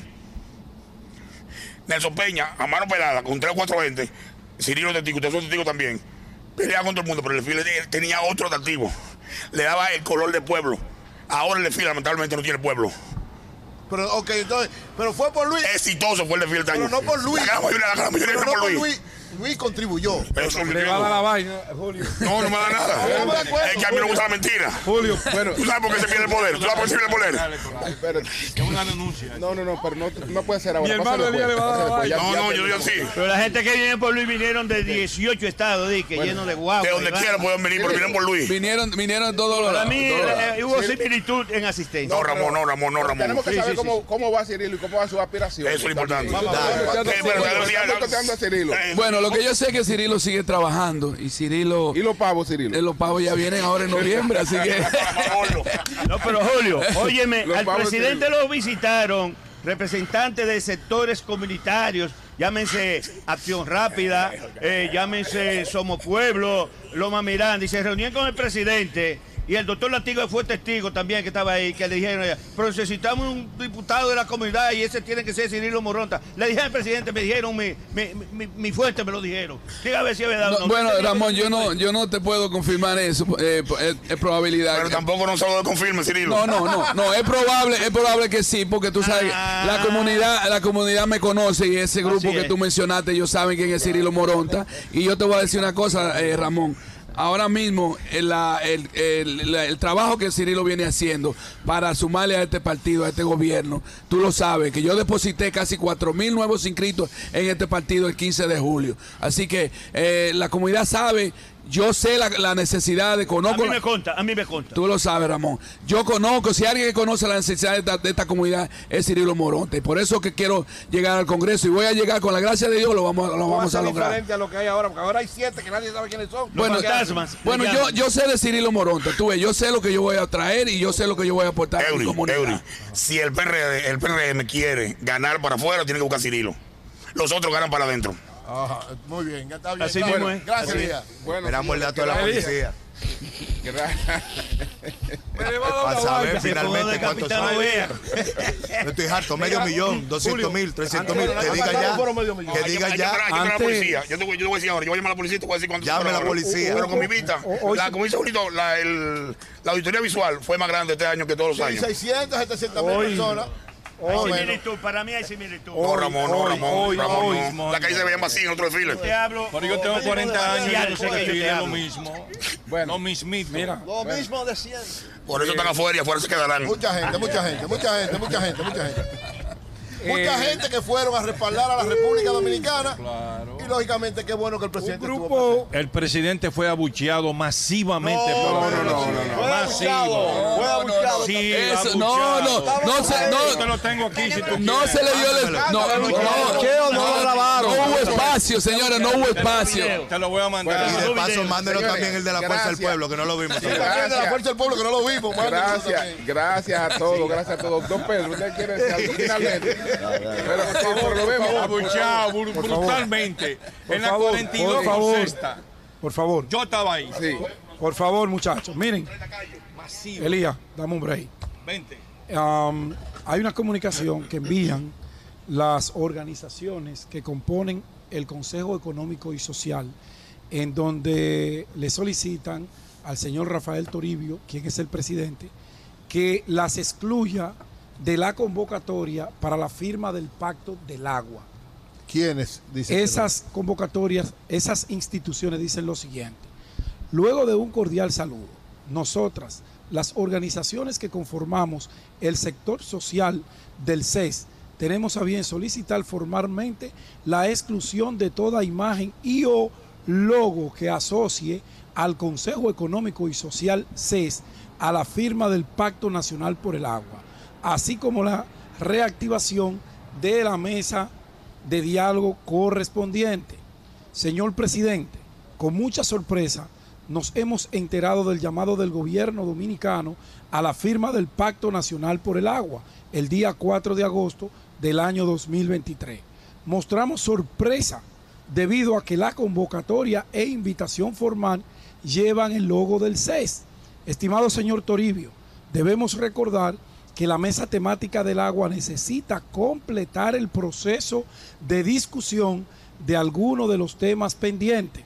Al margen de esto, el plenario del diálogo por las reformas, entidad encargada de tomar la decisión final sobre los temas, no, no ha sesionado sobre el documento que se pretende firmar. O sea, eh, el Centro Juan 23, el Centro de Investigación para la Acción Femenina CIPAF, eh, Michela Iso, eh, dice aquí Guay, Guaycambiente, eh, Instituto de Desarrollo de la Economía Asociativa, IDEAC, Comité para la Defensa de los Derechos Barriales, Copadeva, entre otras. Ellos entienden que si la mesa del diálogo del el Consejo Económico Social con relación al tema agua no se ha puesto de acuerdo, no puede el CES convocar junto al gobierno con el logo del CES a la firma de un pacto que ellos no saben qué es lo que van a pactar.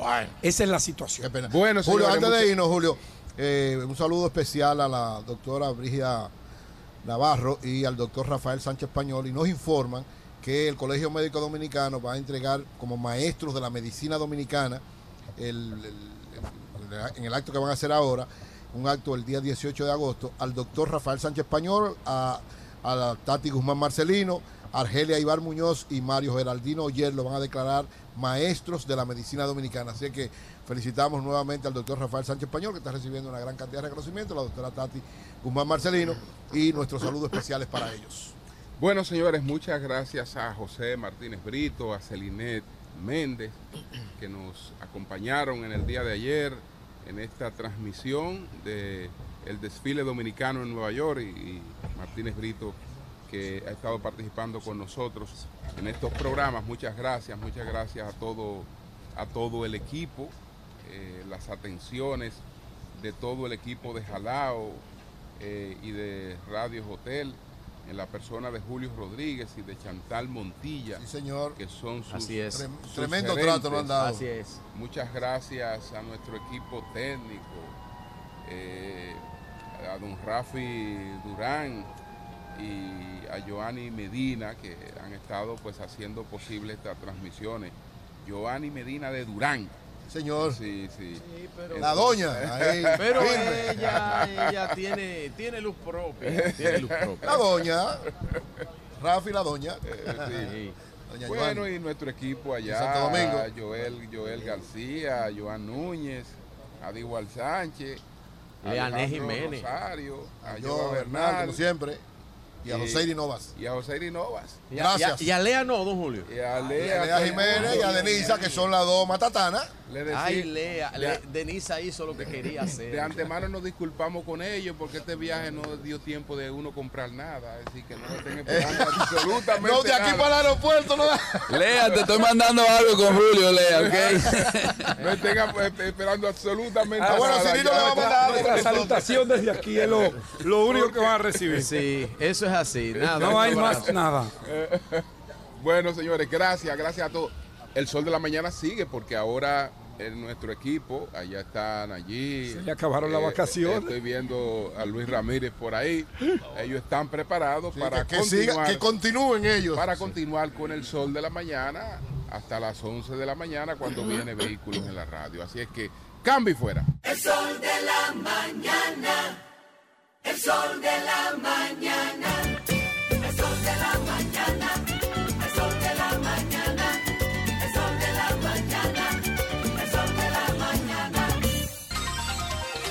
Son las 10, 7 minutos de la mañana, dándole continuidad a este programa El Sol de la Mañana, ya que el equipo de 7 a 11 que está en estos momentos en la ciudad de, la, de Nueva York necesita prepararse para regresar aquí a República Dominicana.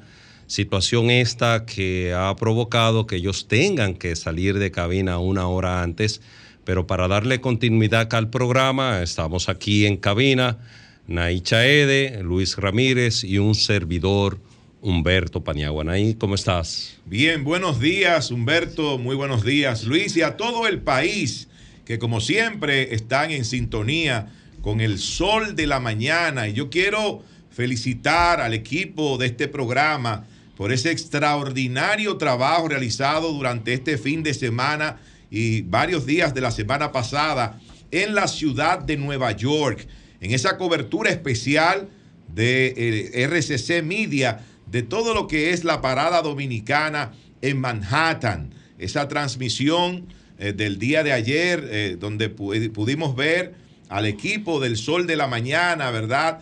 Entrevistar importantes personalidades y, y tomar ahí todas las incidencias de esa importante actividad de la diáspora dominicana en la ciudad de Nueva York. Así que en la persona de don Antonio Espaillat, de Julio Martínez Pozo, de Pedro Jiménez, de Virgilio Félix, eh, de todo, de Eury Cabral, de todo ese magnífico equipo que estuvo durante estos días. Súmale, súmale en- en la Martínez ciudad de Brito, Nueva York. súmale Martínez Brito, Martínez Toribio, Brito.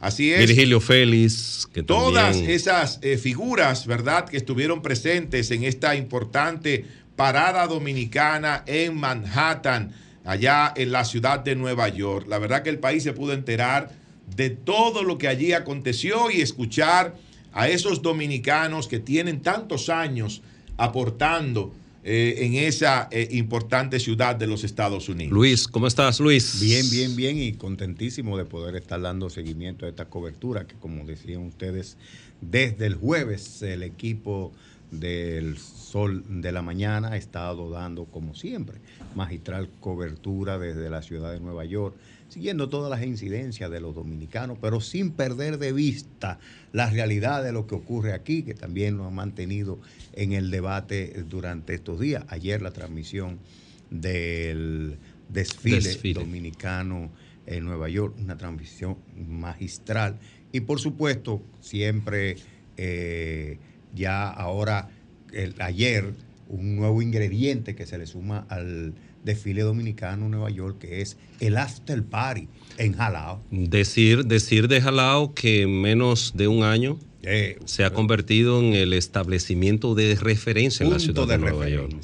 Es decir, eh, Antonio Espallá y doña Montserrat de Espallá acertando una vez más en sus inversiones, porque no recuerdo otro fenómeno parecido de un establecimiento que en tan poco tiempo de su apertura se haya ya consolidado como el más importante de toda la ciudad eh, un dominicana referente, un y no referente. solo para los dominicanos, sino para referente. todos los latinos, Un porque es referente. un restaurante que es visitado por todas las nacionalidades. Y ese after party que empezó ayer eh, desde las 2 de la tarde. Claro. Empezaron a llegar muchísimas personas a Jalao eh, a disfrutar de ese magnífico ambiente y tal y como ustedes han dicho, es eh, algo que se ha convertido en un récord de tiempo, ¿verdad? Eh, la forma como se ha colocado eh, en la comunidad dominicana de la ciudad de Nueva York. Eso es así. Pero quedándonos en el ámbito, en el ámbito internacional con influencias o incidencia en el ámbito local, muy lamentable el incidente o el caso en el que se ha visto envuelto el pelotero de grandes ligas, Wander Franco, un muchacho de 22 años de edad. Es decir, en estos momentos con un contrato de más de 100 millones de dólares con, Tampa futuro. Bay, un Bueno. futuro promisorio y ha sido acusado de una relación no consensuada con una menor de edad, con una niña de supuestamente Supuestamente 14, 14 años. 14 años de edad. MLB anunció una investigación. Ayer Wander Franco no fue puesto en alineación por el equipo de Tampa Bay. Eh, él dio unas declaraciones que me gustaría escuchar la opinión de ustedes al respecto, si la posición asumida por él es la posición correcta o no. Porque él ayer dijo que él fue víctima de un intento de extorsión porque supuestamente la madre de la menor con un abogado que les representa, les estaban exigiendo la suma de 200 mil dólares norteamericanos, una jipeta Mercedes-Benz, es decir, con todo y marca, buen gusto. y un apartamento. Para ellos, supuestamente, guardar silencio. Él alega, Naín y Luis, que él no niega la relación, porque las fotografías están ahí. Él lo que alega es que cuando él inició la relación con la joven, él preguntó la edad, la joven le dijo que tenía 18 años de edad, la madre de la joven le dijo que también que la, que la jovencita era mayor de edad y la madre otorgó el consentimiento a la relación. Bueno, en principio, eh, eh, el- el- el- la ignorancia de él no lo exime de la responsabilidad legal. Claro. Eh, pero, pero ahí hay un, un ingrediente y es que la madre se convierte por el consentimiento y por haber sido partícipe de una relación de su hija menor de edad, también se Que no lo aparenta. También se convierte en, eh, eh, en- en- en una eh, justiciable. Aparenta tener más edad que él, la joven. Bueno, ¿Tú has visto la fotografía? Yo vi la fotografía de la joven y, y he visto también la fotografía de Wander Franco. Pero es tal y como dice eh, Luis, eso no le exime de la responsabilidad que él tiene al involucrarse con una joven menor de edad. Porque que te diga la edad, ah, yo tengo 18, yo tengo 19, pero no es eso. Claro. Es que tú tienes que comprobar que real y efectivamente esa jovencita, esa jovencita tiene la edad que te está diciendo. Hacer las debidas diligencias. Las debidas De- diligencias. de- de allí, hoy en Sobre día- todo porque hoy en día hay tantas cosas. Hoy en día ignorar eso es, es relativo, porque eh, lo primero que la gente recurre es a las redes sociales. Y en las redes sociales todo el mundo aparece con, con la edad, cuando cumplí, y me imagino que si tienen algún periodo también le vio cumplir. eh, eh, si, si en ese tramo cumplió años, también debió saber cuántos años cumplió. Por ejemplo, hay jóvenes, Eso es otra cosa. hay jóvenes que aparentan eh, tener más edad de la que realmente tienen. O sea, tú ves un jovencito hoy en día de 15 años que tiene una gran estatura, que puede Claro. tener 6 pies, 2 pulgadas, eh, ser bastante fuerte. Sin embargo, sin embargo, cuando tú eh, verificas, te das cuenta que es un niño Tiene 16 de años. 15 años, 15 años. o de 16 años, es un adolescente. Claro, Eh, claro. no, está- no es un adulto, no es una, una persona mayor de edad. Entonces, con ese tipo de cosas hay que tener mucho Ahí- cuidado, sobre todo los peloteros, eh, sobre todo los peloteros que muchas veces se convierten en el blanco, se convierten en el blanco de algunas claro. personas. Aunque no quiero con esto decir que necesariamente se haya sido así en este caso. Lo que hemos visto, lo que hemos escuchado hasta el momento, son las palabras y las justificaciones que ha dado Wander Franco. Él está Sí. diciendo, esas son, esa es su versión, esa es su versión de este caso, de que supuestamente la madre le habría extorsionado pidiéndole esto, lo otro, pero eso hay que comprobarlo, Mira, ahí- hay que ver si eso es cierto o él hay- lo está inventando. Ahí hay un tema, ahí hay un tema parecido, porque en esto es bueno apalancarse en hechos parecidos ocurridos en otras épocas. Una vez el bachatero Fran Reyes fue víctima de un tema parecido. A Fran Reyes lo invitaron a una finca y en la finca le presentaron una joven que aparentaba 25, 26 años de edad. Estaba la joven, la madre, pero todo fue parte, aparentemente Sí, fue parte de parte un- de, un, de una ambientación. Bebiendo alcohol, se emborrachó, supuestamente. Supuestamente le tendieron una trampa. Supuestamente, porque nosotros, eh, sí. Al final él tuvo que transarse. Él tuvo que transarse y tuvo que pagar un millón de pesos. Y, y sin embargo, los hechos circunstanciales le eran Un más millón. favorables, porque una fiesta donde hubo un intercambio es diferente a una relación que se establece. Él siempre negó, tiene- él siempre negó, él siempre Juan. negó la, la comisión de los hechos, pero al final, a los fines de evitar eh, Claro. el proceso, terminó pagando un millón de pesos. Yo creo que en todo esto va a ser eh, sumamente interesante e importante las investigaciones que va a realizar Major League Baseball. pero- Sí. Eh, esas investigaciones que ellos van a realizar, que van a estar eh, eh, apartadas de toda pasión y de toda parcialidad, porque ellos van a hacer una investigación profunda para determinar cuáles fueron las circunstancias eh, en las cuales ocurrió esta situación, de esta, esta relación de este jugador eh, del equipo de Tampa Bay, dominicano, Wander Franco, para entonces ellos poder tomar una decisión como, como equipo con relación a este pelotero Sí, dominicano. pero mira, Nayib, el equipo lo que está es cumpliendo con unas formalidades a los fines de algunos aspectos jurídicos, más que todo protegiéndose con los seguros y demás. Claro. Pero la realidad es que Wander le está enfrentando dos situaciones incómodas. La primera de orden jurídico, que es la que Y la tiene primera que de orden ver- interno. que es la que tiene que ver con el tema jurídico y la otra es la del equipo.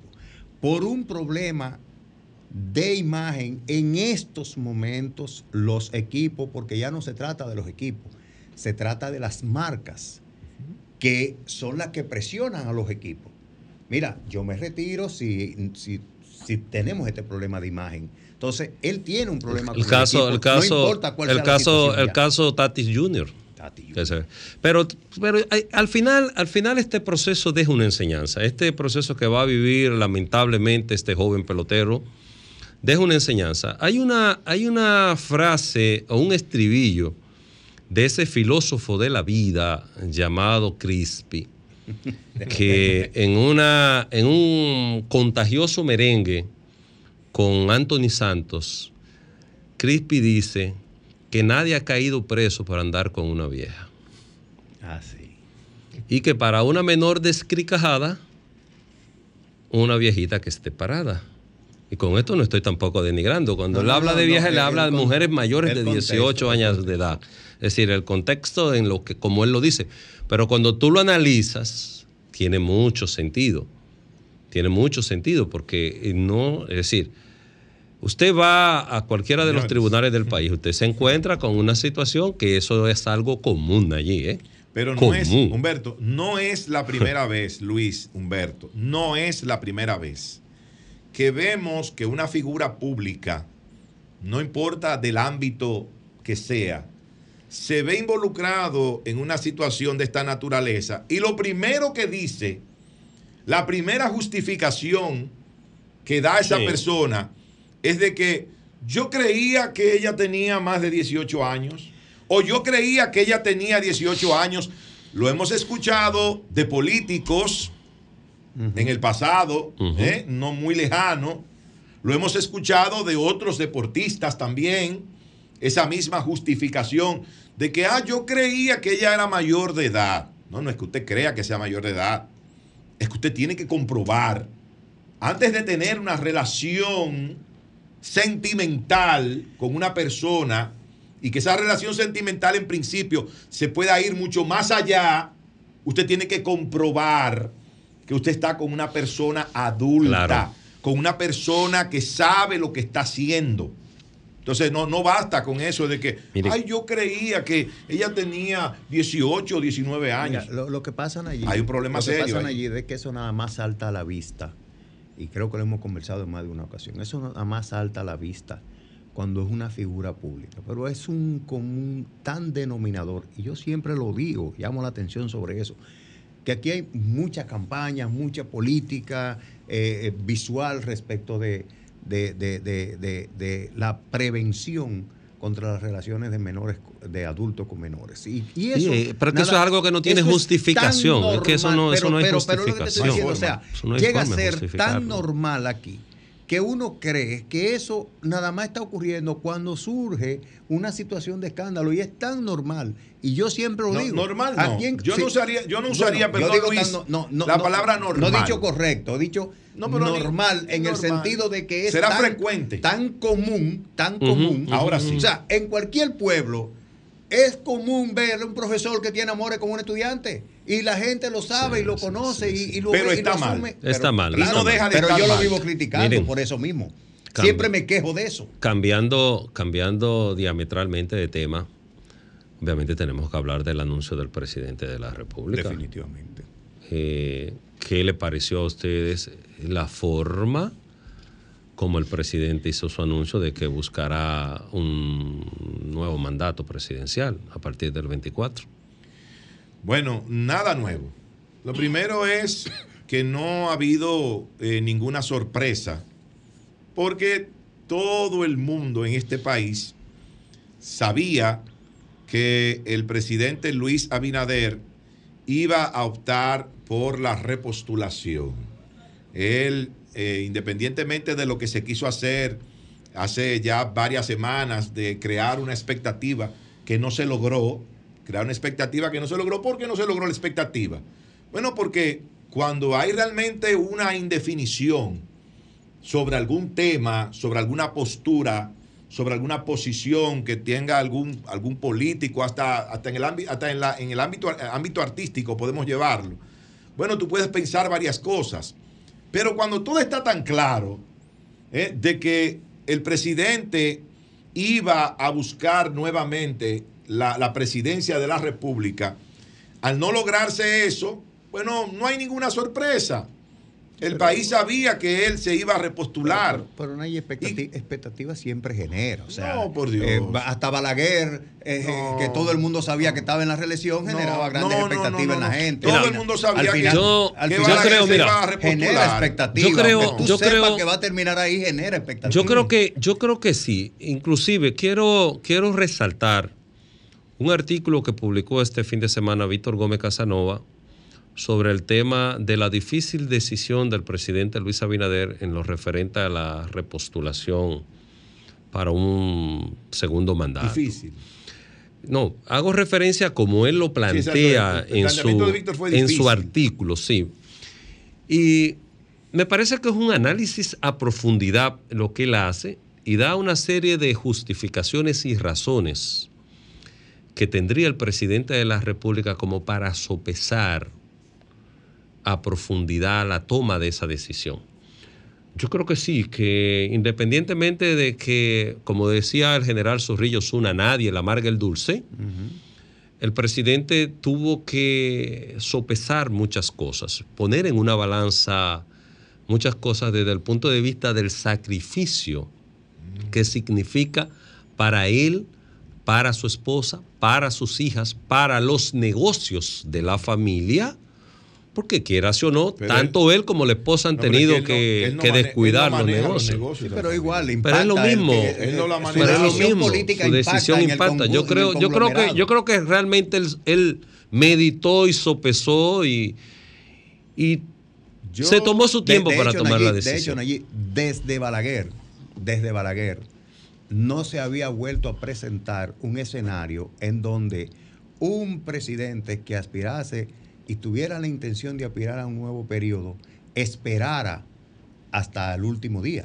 Mira. Lo hicieron para lo que te dije. Pero, Trataron te de crear una expectativa bueno, que al final no Las lograron. motivaciones, yo, yo te estoy diciendo lo- los hechos, los hechos.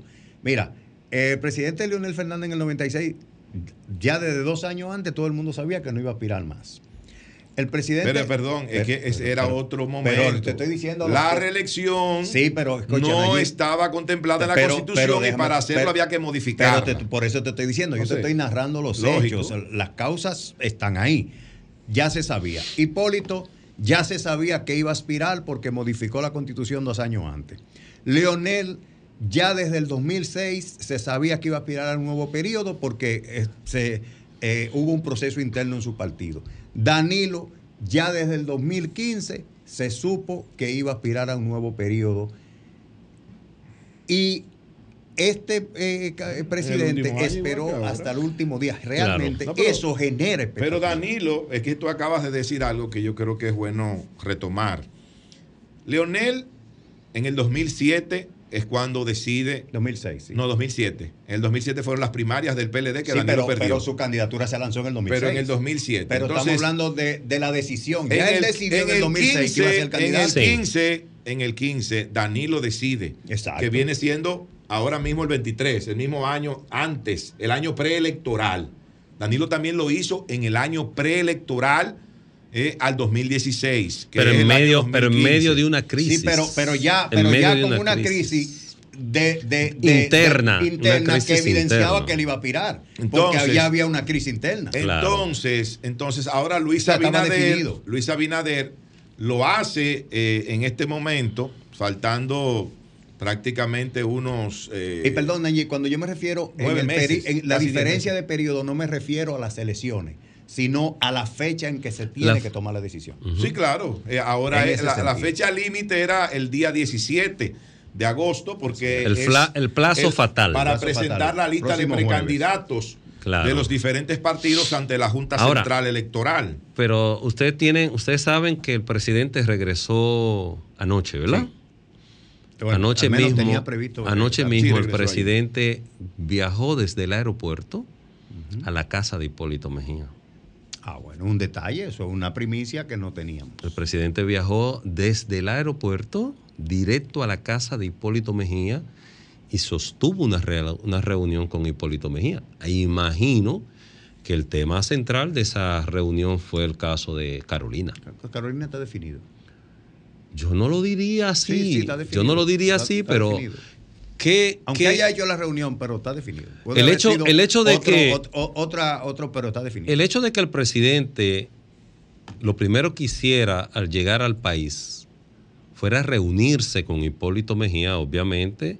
Sí, pero tiene te- otro- otros temas. Sí, pero Luis, después del anuncio, con la primera persona que se reúne es con Hipólito. Bueno, obviamente el otro líder que- del partido. El es otro que líder es del el partido. otro líder del PRM.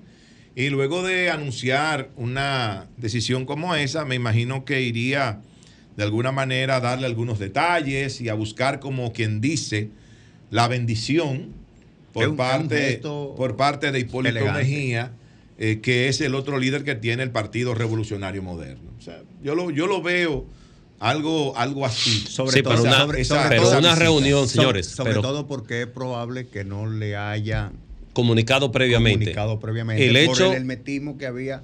pero el hecho, había con el hecho de que el presidente se desmonte del avión domingo en la noche y del avión se dirija directamente a la residencia de Hipólito Mejía y tenga una reunión de más de dos horas con Hipólito Mejía no era simplemente para comunicarle su intención. No, claro que no. Ahí Hay- hubo discusiones todo un de, plan de trabajo. Ahí hubo una discusión Debe haber todo un plan de y- trabajo, y un encuentro en la obviamente. que se hablaron cosas de, de- de Estado, ¿eh? Sí, eso es válido. De Estado. Es decir, es, pero ese es el dato importante que se sepa Eso- que, eso es que el presidente no no, viajó directamente a su casa. Del aeropuerto fue a la casa de Hipólito Bueno, Mejía. son vecinos. Son vecinos. Son, viven cerca. Viven- viven en el Viven mismo sector. cerca. Los Pero el hecho de que, de que un domingo en la noche se apiara del avión y fuera a la casa de Hipólito. Sí, eso, eso es una dice mucho. noticia. Eso es noticia. Cambio fuera. Son las 10:33 minutos de la mañana. Recordar que eh, lo que estamos aquí en cabina, Luis Ramírez, Naicha Ede y un servidor Humberto Paniagua, estamos como quien dice haciendo las veces de relevista, ya que el equipo que está en la ciudad de Nueva York, encabezado por el coordinador de este programa, El Sol de la Mañana, don Julio Martínez Pozo, eh, Pe- Pedro Jiménez, Virgilio Félix, Euris Cabral, acompañando a don Antonio Espaillat en el desfile dominicano y compartiendo con la diáspora dominicana, tuvieron que ausentarse una hora antes del tiempo establecido para la terminación del programa porque tenían que viajar hacia el aeropuerto para regresar aquí al país. Eh, Nay. Así es. Gracias, Humberto. Miren, señores, en el día de ayer, el Partido de la Liberación Dominicana y su candidato presidencial, Abel, Ma- Abel Martínez, realizaron una multitudinaria marcha caravana que tocó cinco provincias del Cibao, saliendo desde Santiago, eh, pasando por la provincia Espaillat, Hermanas Mirabal, provincia Duarte, La Vega. Esa marcha caravana eh, terminó tarde en la noche, pasadas las 10 de la noche, eh, entraron a la ciudad de La Vega eh, Abel Martínez y quienes le acompañaban en esta importante manifestación, que fue recibiendo el apoyo de mucha gente en cada una de esas eh, comunidades eh, por las cuales tuvieron que atravesar.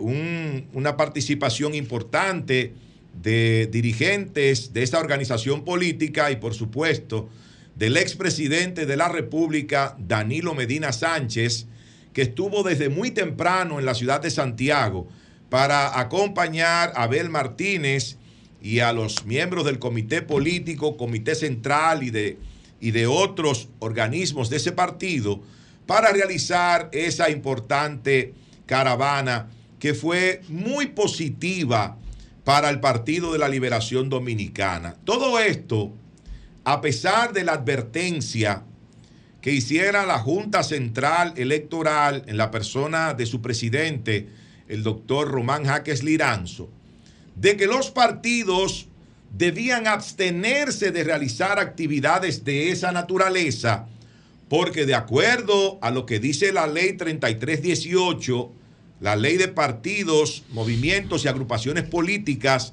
de la República Dominicana, ese tipo de actividades están prohibidas en este periodo de pre-campaña. Y yo les voy a decir a ustedes lo siguiente. Lo primero es, lo primero es, y creo que Luis hablaba algo esta mañana, Humberto, también, Humberto. hablaba algo bien temprano en la mañana sobre este tema. Lo primero es que los artículos 43, 44, que son los que tienen que ver con este tipo de actividades, de marchas, caravanas, sobre todo el artículo 43, creo que es el numeral 2, si mal no recuerdo, fueron atacados ante el Tribunal Constitucional. Y el Tribunal Constitucional los declaró no conformes con la Constitución de la República. Tanto el artículo 43, varios acápites, y el artículo 44, también con varios acápites del mismo. Pero ¿qué pasa? Luego de que los partidos han salido a reclamar, tanto el Partido de la Liberación Dominicana como la Fuerza del Pueblo, de que pueden hacer ese tipo de actividades porque el Tribunal Constitucional quitó esas limitantes que tenía la ley, entonces dice el señor Román Jaques Liranzo, que eso es lo que me da mucha pena y al mismo tiempo me preocupa bastante, entonces es que él dice que él va a revisar entonces esas sentencias del Tribunal Constitucional. Y yo pregunto, ¿El va qué? ahora va a revisar las, las sentencias del Tribunal Constitucional. Y yo pregunto, doctor Román Jaques Liranzo, ¿usted no cree que antes de tomar una decisión como la que tomó la Junta de prohibirle a los partidos realizar ese tipo de actividades, lo primero que tenía que hacer ese órgano que usted dirige era revisar la ley 3318, revisar la nueva ley 2023, porque la 1519 ya fue derogada, y revisar precisamente las sentencias del Tribunal Constitucional con relación a esa ley 3318, antes de abrir la boca, antes de decirle a los partidos que ellos no podían hacer esas actividades, creo que lo más lógico, lo más normal, lo más prudente era que el doctor Román Jaques Liranzo se tomara el tiempo necesario para revisar esas decisiones y entonces hacer un planteamiento con relación a las mismas. Pero no después que ha tomado la decisión y que los partidos se han revelado y le han dicho no, eso fue declarado inconstitucional y nosotros vamos a seguir en las calles. Entonces es cuando dice el presidente de la Junta Central Electoral que él va a revisar esas sentencias del Tribunal Constitucional. Es decir, magistrado eh, doctor Román Jaques Liranzo, no magistrado porque él no es juez, él es miembro, ¿verdad? doctor Román Jaques Liranzo, como quien dice, como dice ese dicho popular, usted ha puesto las carretas delante de los bueyes. ¿eh? Usted ha puesto las carretas delante de los bueyes. Porque usted se adelantó a tomar una decisión, se apresuró sin antes hacer la revisión del lugar que debe hacer toda persona que dirige una institución tan importante ¿eh? y que tiene que gozar de la credibilidad de todo el país como es la Junta Central Electoral. Mira, eh, yo escuché tu comentario con detenimiento y necesariamente tengo que hacer una relación de hechos, ¿verdad? Para que se pueda, para poder entender o explicar qué persigue la Junta. En el año 2019, específicamente en agosto del 2019, unos siete partidos políticos, entre lo que estaban Alianza País, Partido Humanista Dominicano, Dominicanos por el Cambio, Frente Amplio, Fuerza Nacional Progresista, Alianza por la Democracia, Revolucionario Socialdemócrata y Opción Democrática, conjuntamente con la señora Soraya Quino, elevaron una acción directa de inconstitucionalidad en contra de el artículo 25, numeral 12 de la ley 3318. El Tribunal Constitucional, que había decretado de interés y de urgencia todo lo relativo a esa ley, porque estábamos en las puertas de la celebración de las elecciones del 20. Campaña. El Tribunal Constitucional entonces evacuó una sentencia en la que no solamente declaró inconstitucional o no conforme con la Constitución el artículo 25 en su numeral 12, que impedía a los partidos políticos nuevos concurrir aliados a su primer proceso electoral, que por eso fue que esos partidos elevaron esa acción directa de inconstitucionalidad. Pero perdón, Humberto, tú recuerdas que Opción Democrática hizo una fusión con. Alianza País, Sí. precisamente por eso.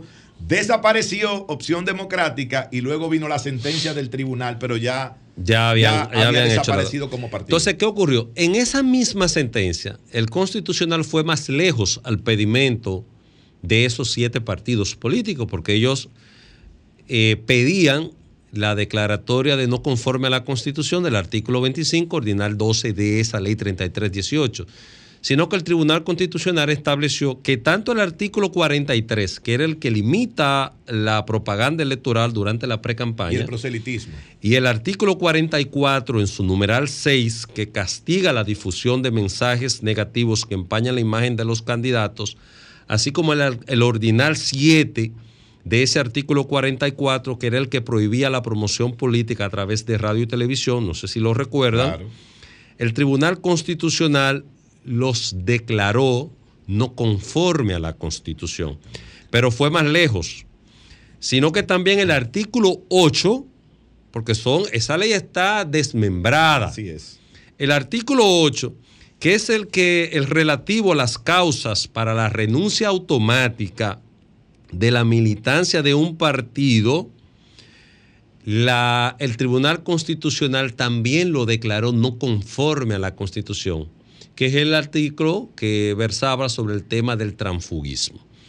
Entonces, cuando, cuando se produjo ese fallo del Tribunal Constitucional, aquí muchas voces, entre las que me incluyo, empezamos a solicitar que el Congreso Dominicano se abocara a la revisión de esa ley 3318, porque era una ley ya mutilada, era una ley muerta. demasiado es decir, por eso yo te digo a ti que la iniciativa del magistrado Román Jaques es buena, es plausible. ¿Por qué? Porque hay, alguien tiene que poner control y orden en lo que tiene que ver con la precampaña. Pero entonces, ¿qué ocurre? El Tribunal Constitucional también en una reflexión, en un precedente que a mí me pareció interesantísimo, dijo, pero Es que nosotros como Tribunal Constitucional no podemos permitir que ustedes pongan límites a la propaganda y a la campaña electoral, porque si, si ustedes en la misma ley dicen que los partidos políticos pueden realizar primarias abiertas, ¿cómo tú quieres que yo limite a los partidos a una campaña o una precampaña o una promoción a lo interno o en lugares cerrados cuando los votos tienen que buscarlo Pero yo estoy de acuerdo que la Junta debe actuar. Tal Pero la Junta debe señala, actuar, Pero, no tiene garras. Pero debe tener, debe tener la información suficiente antes de actuar en este caso. Porque como ha actuado el presidente que toma una medida primero sin buscar en las sentencias, sin revisar las sentencias del Tribunal Constitucional, para luego estar echando para atrás y ahora decir, bueno, sí, ahora vamos a revisar las sentencias del tribunal con respecto a esos artículos de la ley No, eso es- 3318. pero, pero, pero mira, Eso es muy feo. ¿eh? Cuando, cuando se aprobó la ley, yo decía, desde el primer momento decía, que la ley, más allá de todo lo que tenía que ver con que violaba preceptos constitucionales, también era, era una inequidad. Esa, ese artículo de- era una inequidad. ¿Por qué? Porque si yo soy senador y estoy todos los días expuesto y haciendo actividades y en las noticias y en los medios, llevo demasiado ventaja versus alguien que empieza en un proceso interno a competir conmigo y que la ley nada más le da dos meses para darse a conocer. Eso era una inequidad.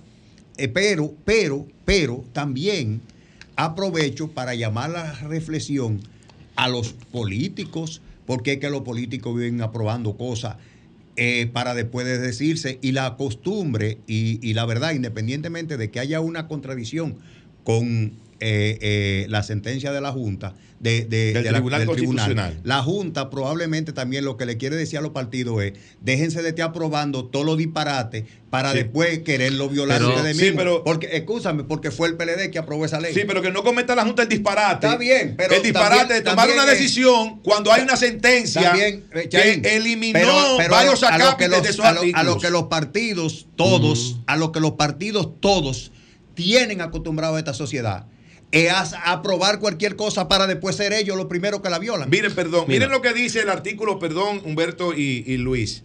El artículo 43 de esa Ujú. ley 3318 en el acápite que estamos hablando ahora. Dice propaganda permitida durante la campaña, eh, pre-campaña. Numeral 2. Está permitida las reuniones en recintos cerrados, visitas casa por casa, encuentros y otros tipos de, activi- de actividades similares, siempre que involucren a militantes y simpatizantes del partido, agrupación o movimiento político que sustentan las candidaturas. Cuando dice ese, ese artículo en ese numeral 2, de que esas son las actividades que se permiten en lugares cerrados, está dejando claramente establecido de que las que se realizan a cielo abierto están prohibidas. Es decir, que en la pre-campaña no se pueden realizar actividades a cielo abierto. Bueno, precisamente ese artículo fue atacado Y fue y ese, ese artículo fue declarado no conforme con la Constitución. No lo sabía Román Jaques.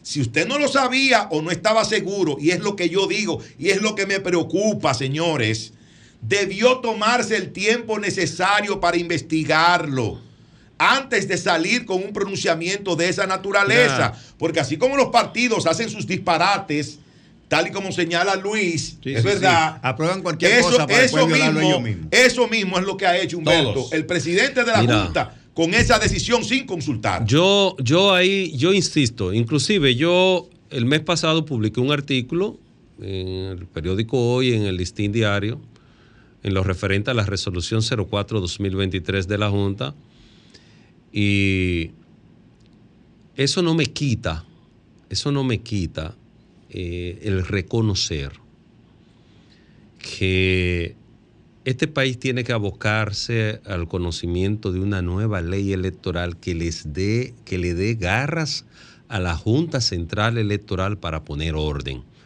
Porque aunque legalmente no esté en lo correcto, desde el punto de vista del desmembramiento que produjo el Tribunal Constitucional de la Ley 3318 de la Ley Electoral, yo no dejo de reconocer que la preocupación de la Junta Central Electoral es válida. Ahora bien, ahora bien, lamentablemente le llega esa preocupación sin tener un instrumento sancionador o hasta que sirva de muro de contención a los fines de lograr que los partidos políticos sean más moderados Pero tenemos desde el una ley punto de nueva. vista. No, no, no, es que la ley nueva no, no aborda esos aspectos. Bueno, pero la no lo de aborda. ahora. Entonces, ¿qué ocurre? ¿Qué ocurre? La otra cuestión que debo decírselo a la Junta Central Electoral, y esto sí se lo digo con, con mucha humildad, la Junta podría intentar penalizar a los partidos políticos en lo relativo a la erogación de los fondos como mecanismo de penalización. Debo de recordarle a la Junta Central Electoral que hay una sentencia del Tribunal Superior Administrativo que estableció que eso es ilegal. Que no puede hacer. Que tampoco se puede hacer, tú sabes. Lo digo para que, como ya, como dicen ahí, ya se cometió el hierro en lo referente al aviso. Yo, yo no lo diría tan bonito como tú. Yo diría como ya metió la pata. No, no, no, porque vuelvo y te digo, Sí, es, que, es que yo no lo veo como una metedura de pata, yo lo veo como una buena iniciativa, una, una buena iniciativa No, sin garras que permitan su aplicación. Ese es el, ese es el órgano que va a arbitrar el proceso electoral. Hay que tener cuidado. Y hay que confiar con en ese él. tipo de hierros. No, y hay que, hay que confiar en él, porque yo prefiero, yo prefiero el que se equivoca tratando de hacer las cosas bien. Y él lo que está tratando es de hacer las cosas bien. Él está tratando, fíjate. Y, y reconocer que si hay una No, y, cosa y se revisa. reconoce cuando se equivoca. Cuando Se yo le revisa. publiqué el artículo sobre la resolución 04-2023, ¿qué, ¿qué hicieron ellos? Produjeron una nueva resolución, acogiendo las recomendaciones que le hacíamos en ese artículo. Entonces significa que el que se equivoca tratando de hacer las cosas bien eh, de- debe ser resaltado y es en lo que le está tratando de hacer. En algo tan delicado y un país tan politizado como la República Dominicana, y sobre todo lo que tiene que ver con la materia electoral, yo creo que él lo que debe hacer en lo adelante, y es un sano consejo, óigame, un, humildemente un consejo al presidente de la Junta Central Electoral y a los miembros de ese importante órgano, que se tomen su tiempo que evalúen bien las decisiones que van a tomar, que investiguen si esa decisión que van a tomar, si esa resolución que van a emitir en algún determinado momento, choca con una sentencia o choca con la constitución de la República o con las leyes vigentes, para evitar situaciones como esa que hemos visto en estos eh, últimos días por la advertencia que le hizo a los partidos políticos de que no pueden estar haciendo actividades, marchas, caravanas, porque eso está prohibido. Hay que actualizarse un poquito. Miren, una, una labor social para las personas que van transitando por la autopista de la región sur del país, específicamente, específicamente en el tramo carretero entre Asua y Baní, se produjo el choque de frente de un camión cargado de combustible y otro cargado de harina que tienen obstruido el tránsito hacia la región, hacia el sur profundo del país, para que las personas que vayan a transitar por allí, me dicen que el tapón es kilométrico. kilométrico el tapón, porque imagínate tú, no es tan fácil mover dos camiones de ese tamaño. Y en esa zona, eh, salvo en algunos lugares, eh, la vía es eh, de dos carriles. gracias a Dios, Salvo en algunos lugares. gracias a Dios, un dato importante y resaltable es que las personas no intentaron sustraer la gasolina que llevaba el tanquero. La gasolina está siendo en Porque estos eso sí sería momentos, un peligro. está siendo en estos momentos eh, vertida, succionada hacia otro camión cisterna a los fines de vaciar el, el- la, el ca- la cisterna o, o el tanque que está, que está accidentado Y en estos Humberto, momentos. y ahora que aprovecho que, que hablaste de, de, de- de que iba a dar una información de carácter social, quiero resaltar, y, y lo resalto por, por decirlo, porque ya es de conocimiento de todo, el impacto que tiene este sol de la mañana. Eh, hay una señora que había perdido un perro y tenía dos meses ofertando, haciendo recompensa de 125 mil pesos, vuelta loca, lo había buscado en todas partes. Ella vino el miércoles. Solamente hizo sentarse ahí tres minutos en este sol de la mañana el miércoles, Humberto, y en Jimaní estaba el perro. No me Y el, digas. y el tipo lo vio aquí en este sol de la mañana, señores. Y él cobró su recompensa. El impacto que tiene el sol de la mañana más, es más extenso de lo que uno cree. Así es. Mira, volviendo. No, no, de- de- definitivamente es una cosa, es una cosa de locura. Volviendo al tema que tratábamos ahorita, cuando hay voluntad para modificar, se modifica. Te pongo el ejemplo. El artículo 145 de la nueva ley electoral, que es la 2023, A 2023. modificó la 3318 en los referentes. Acuérdate que la 3318 prácticamente obligaba al presidente de la República a tener que tomar una licencia, una licencia para poder optar por el puesto público. No solamente al presidente, sino a todos los funcionarios en el ejercicio de sus funciones que decidiesen aspirar a un puesto público tenían que abocarse a tomar una licencia. Pues en esta nueva ley 2023, el artículo 145, párrafo 2 y 3, modificó la 3318 y dijo que no solo los cargos selectivos están exceptuados, sino que todos los puestos públicos están incluidos. Significa que el presidente no tiene que abocarse a tomar una licencia para Porque es optar un puesto electivo. por- ¿Entendiste? Cuando hay la voluntad de modificar, se modifica. Claro. Se modifica. Es decir, fíjate que ese aspecto que fuese hoy y, y que fue Un discusión congreso. porque Ramón Albuquerque fue el que dijo, no, que el presidente tiene que tomar una licencia. No, no, no tiene que tomar ninguna licencia porque la ley 2023 modificó la 3318. Un congreso eh, del Partido Revolucionario Moderno que hace esta ley y dentro de esa ley produce esa modificación Claro. Que tú señalas en la ley 3318. ¿Para qué? Para favorecer al presidente de la República. No, al pres- no solo al presidente, no, no, no, no es al presidente. Y los senadores de No, no es al presidente, no Pero es solo al solamente presidente. Eso, escúchame, Humberto. Pero volvemos a lo mismo, Nayí. Pero no es y no es más lógico sincerizarse y hacer Pero eso. te voy a hacer una Escúchame, pregunta. que tenerlo en la ley y no cumplirlo. Le voy a hacer una pregunta. ¿Cuál es el presupuesto que maneja un senador?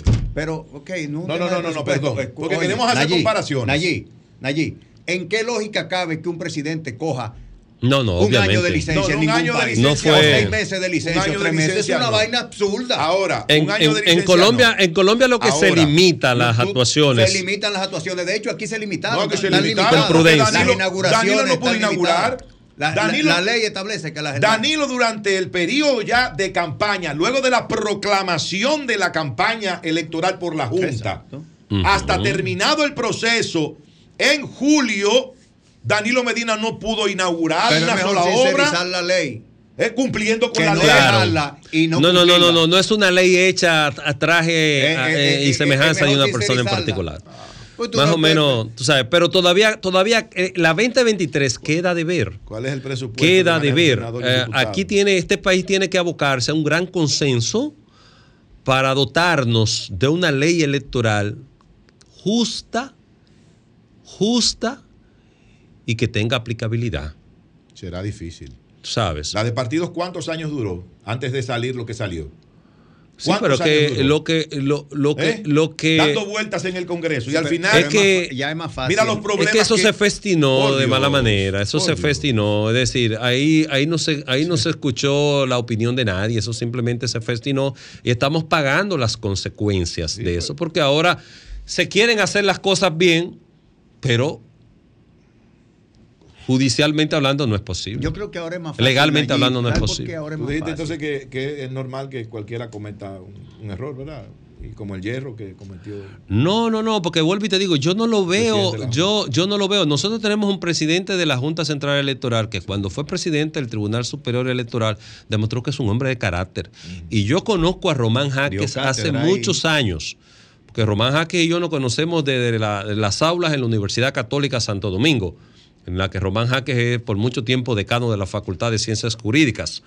Román Jaques es un hombre que no, que no le tiembla el pulso a la hora que tiene que tomar decisiones. Es un hombre de convicciones. Sin y ese que tipo, meta la pata, pero y la de hombre, ese tipo de hombre yo lo respeto y lo valoro. Sí, sí, no, yo ¿Por qué? Porque él demostró, es decir, lo que tuvo que, que experimentar y vivir ese caballero siendo presidente del Tribunal Superior Electoral. Señor, hay que recordar que ese hombre lo apiaron en la Bolívar.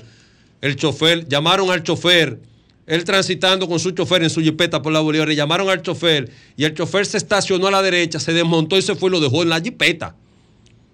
Y ese hombre no le tembló el pulso. Yo- ni se metió en miedo. Entonces las No, cosas no, hay que decirlas como no, son. No, yo lo respeto. Yo lo respeto igual que Yo tú. tengo- Ahora, de que metió la pata en esto, ahora la metió. No, quizás no, yo no, vuelvo y te repito, yo no lo veo como una metedura de pata. Ah, yo sí. Yo lo veo como un intento de tratar de regular lo que la ley no le permite hacer. Peor tú. Lo que la ley no le permite No lo hacer. ayudes. Cambio fuera. No lo ayudes. si la ley no lo permite, no lo ayu-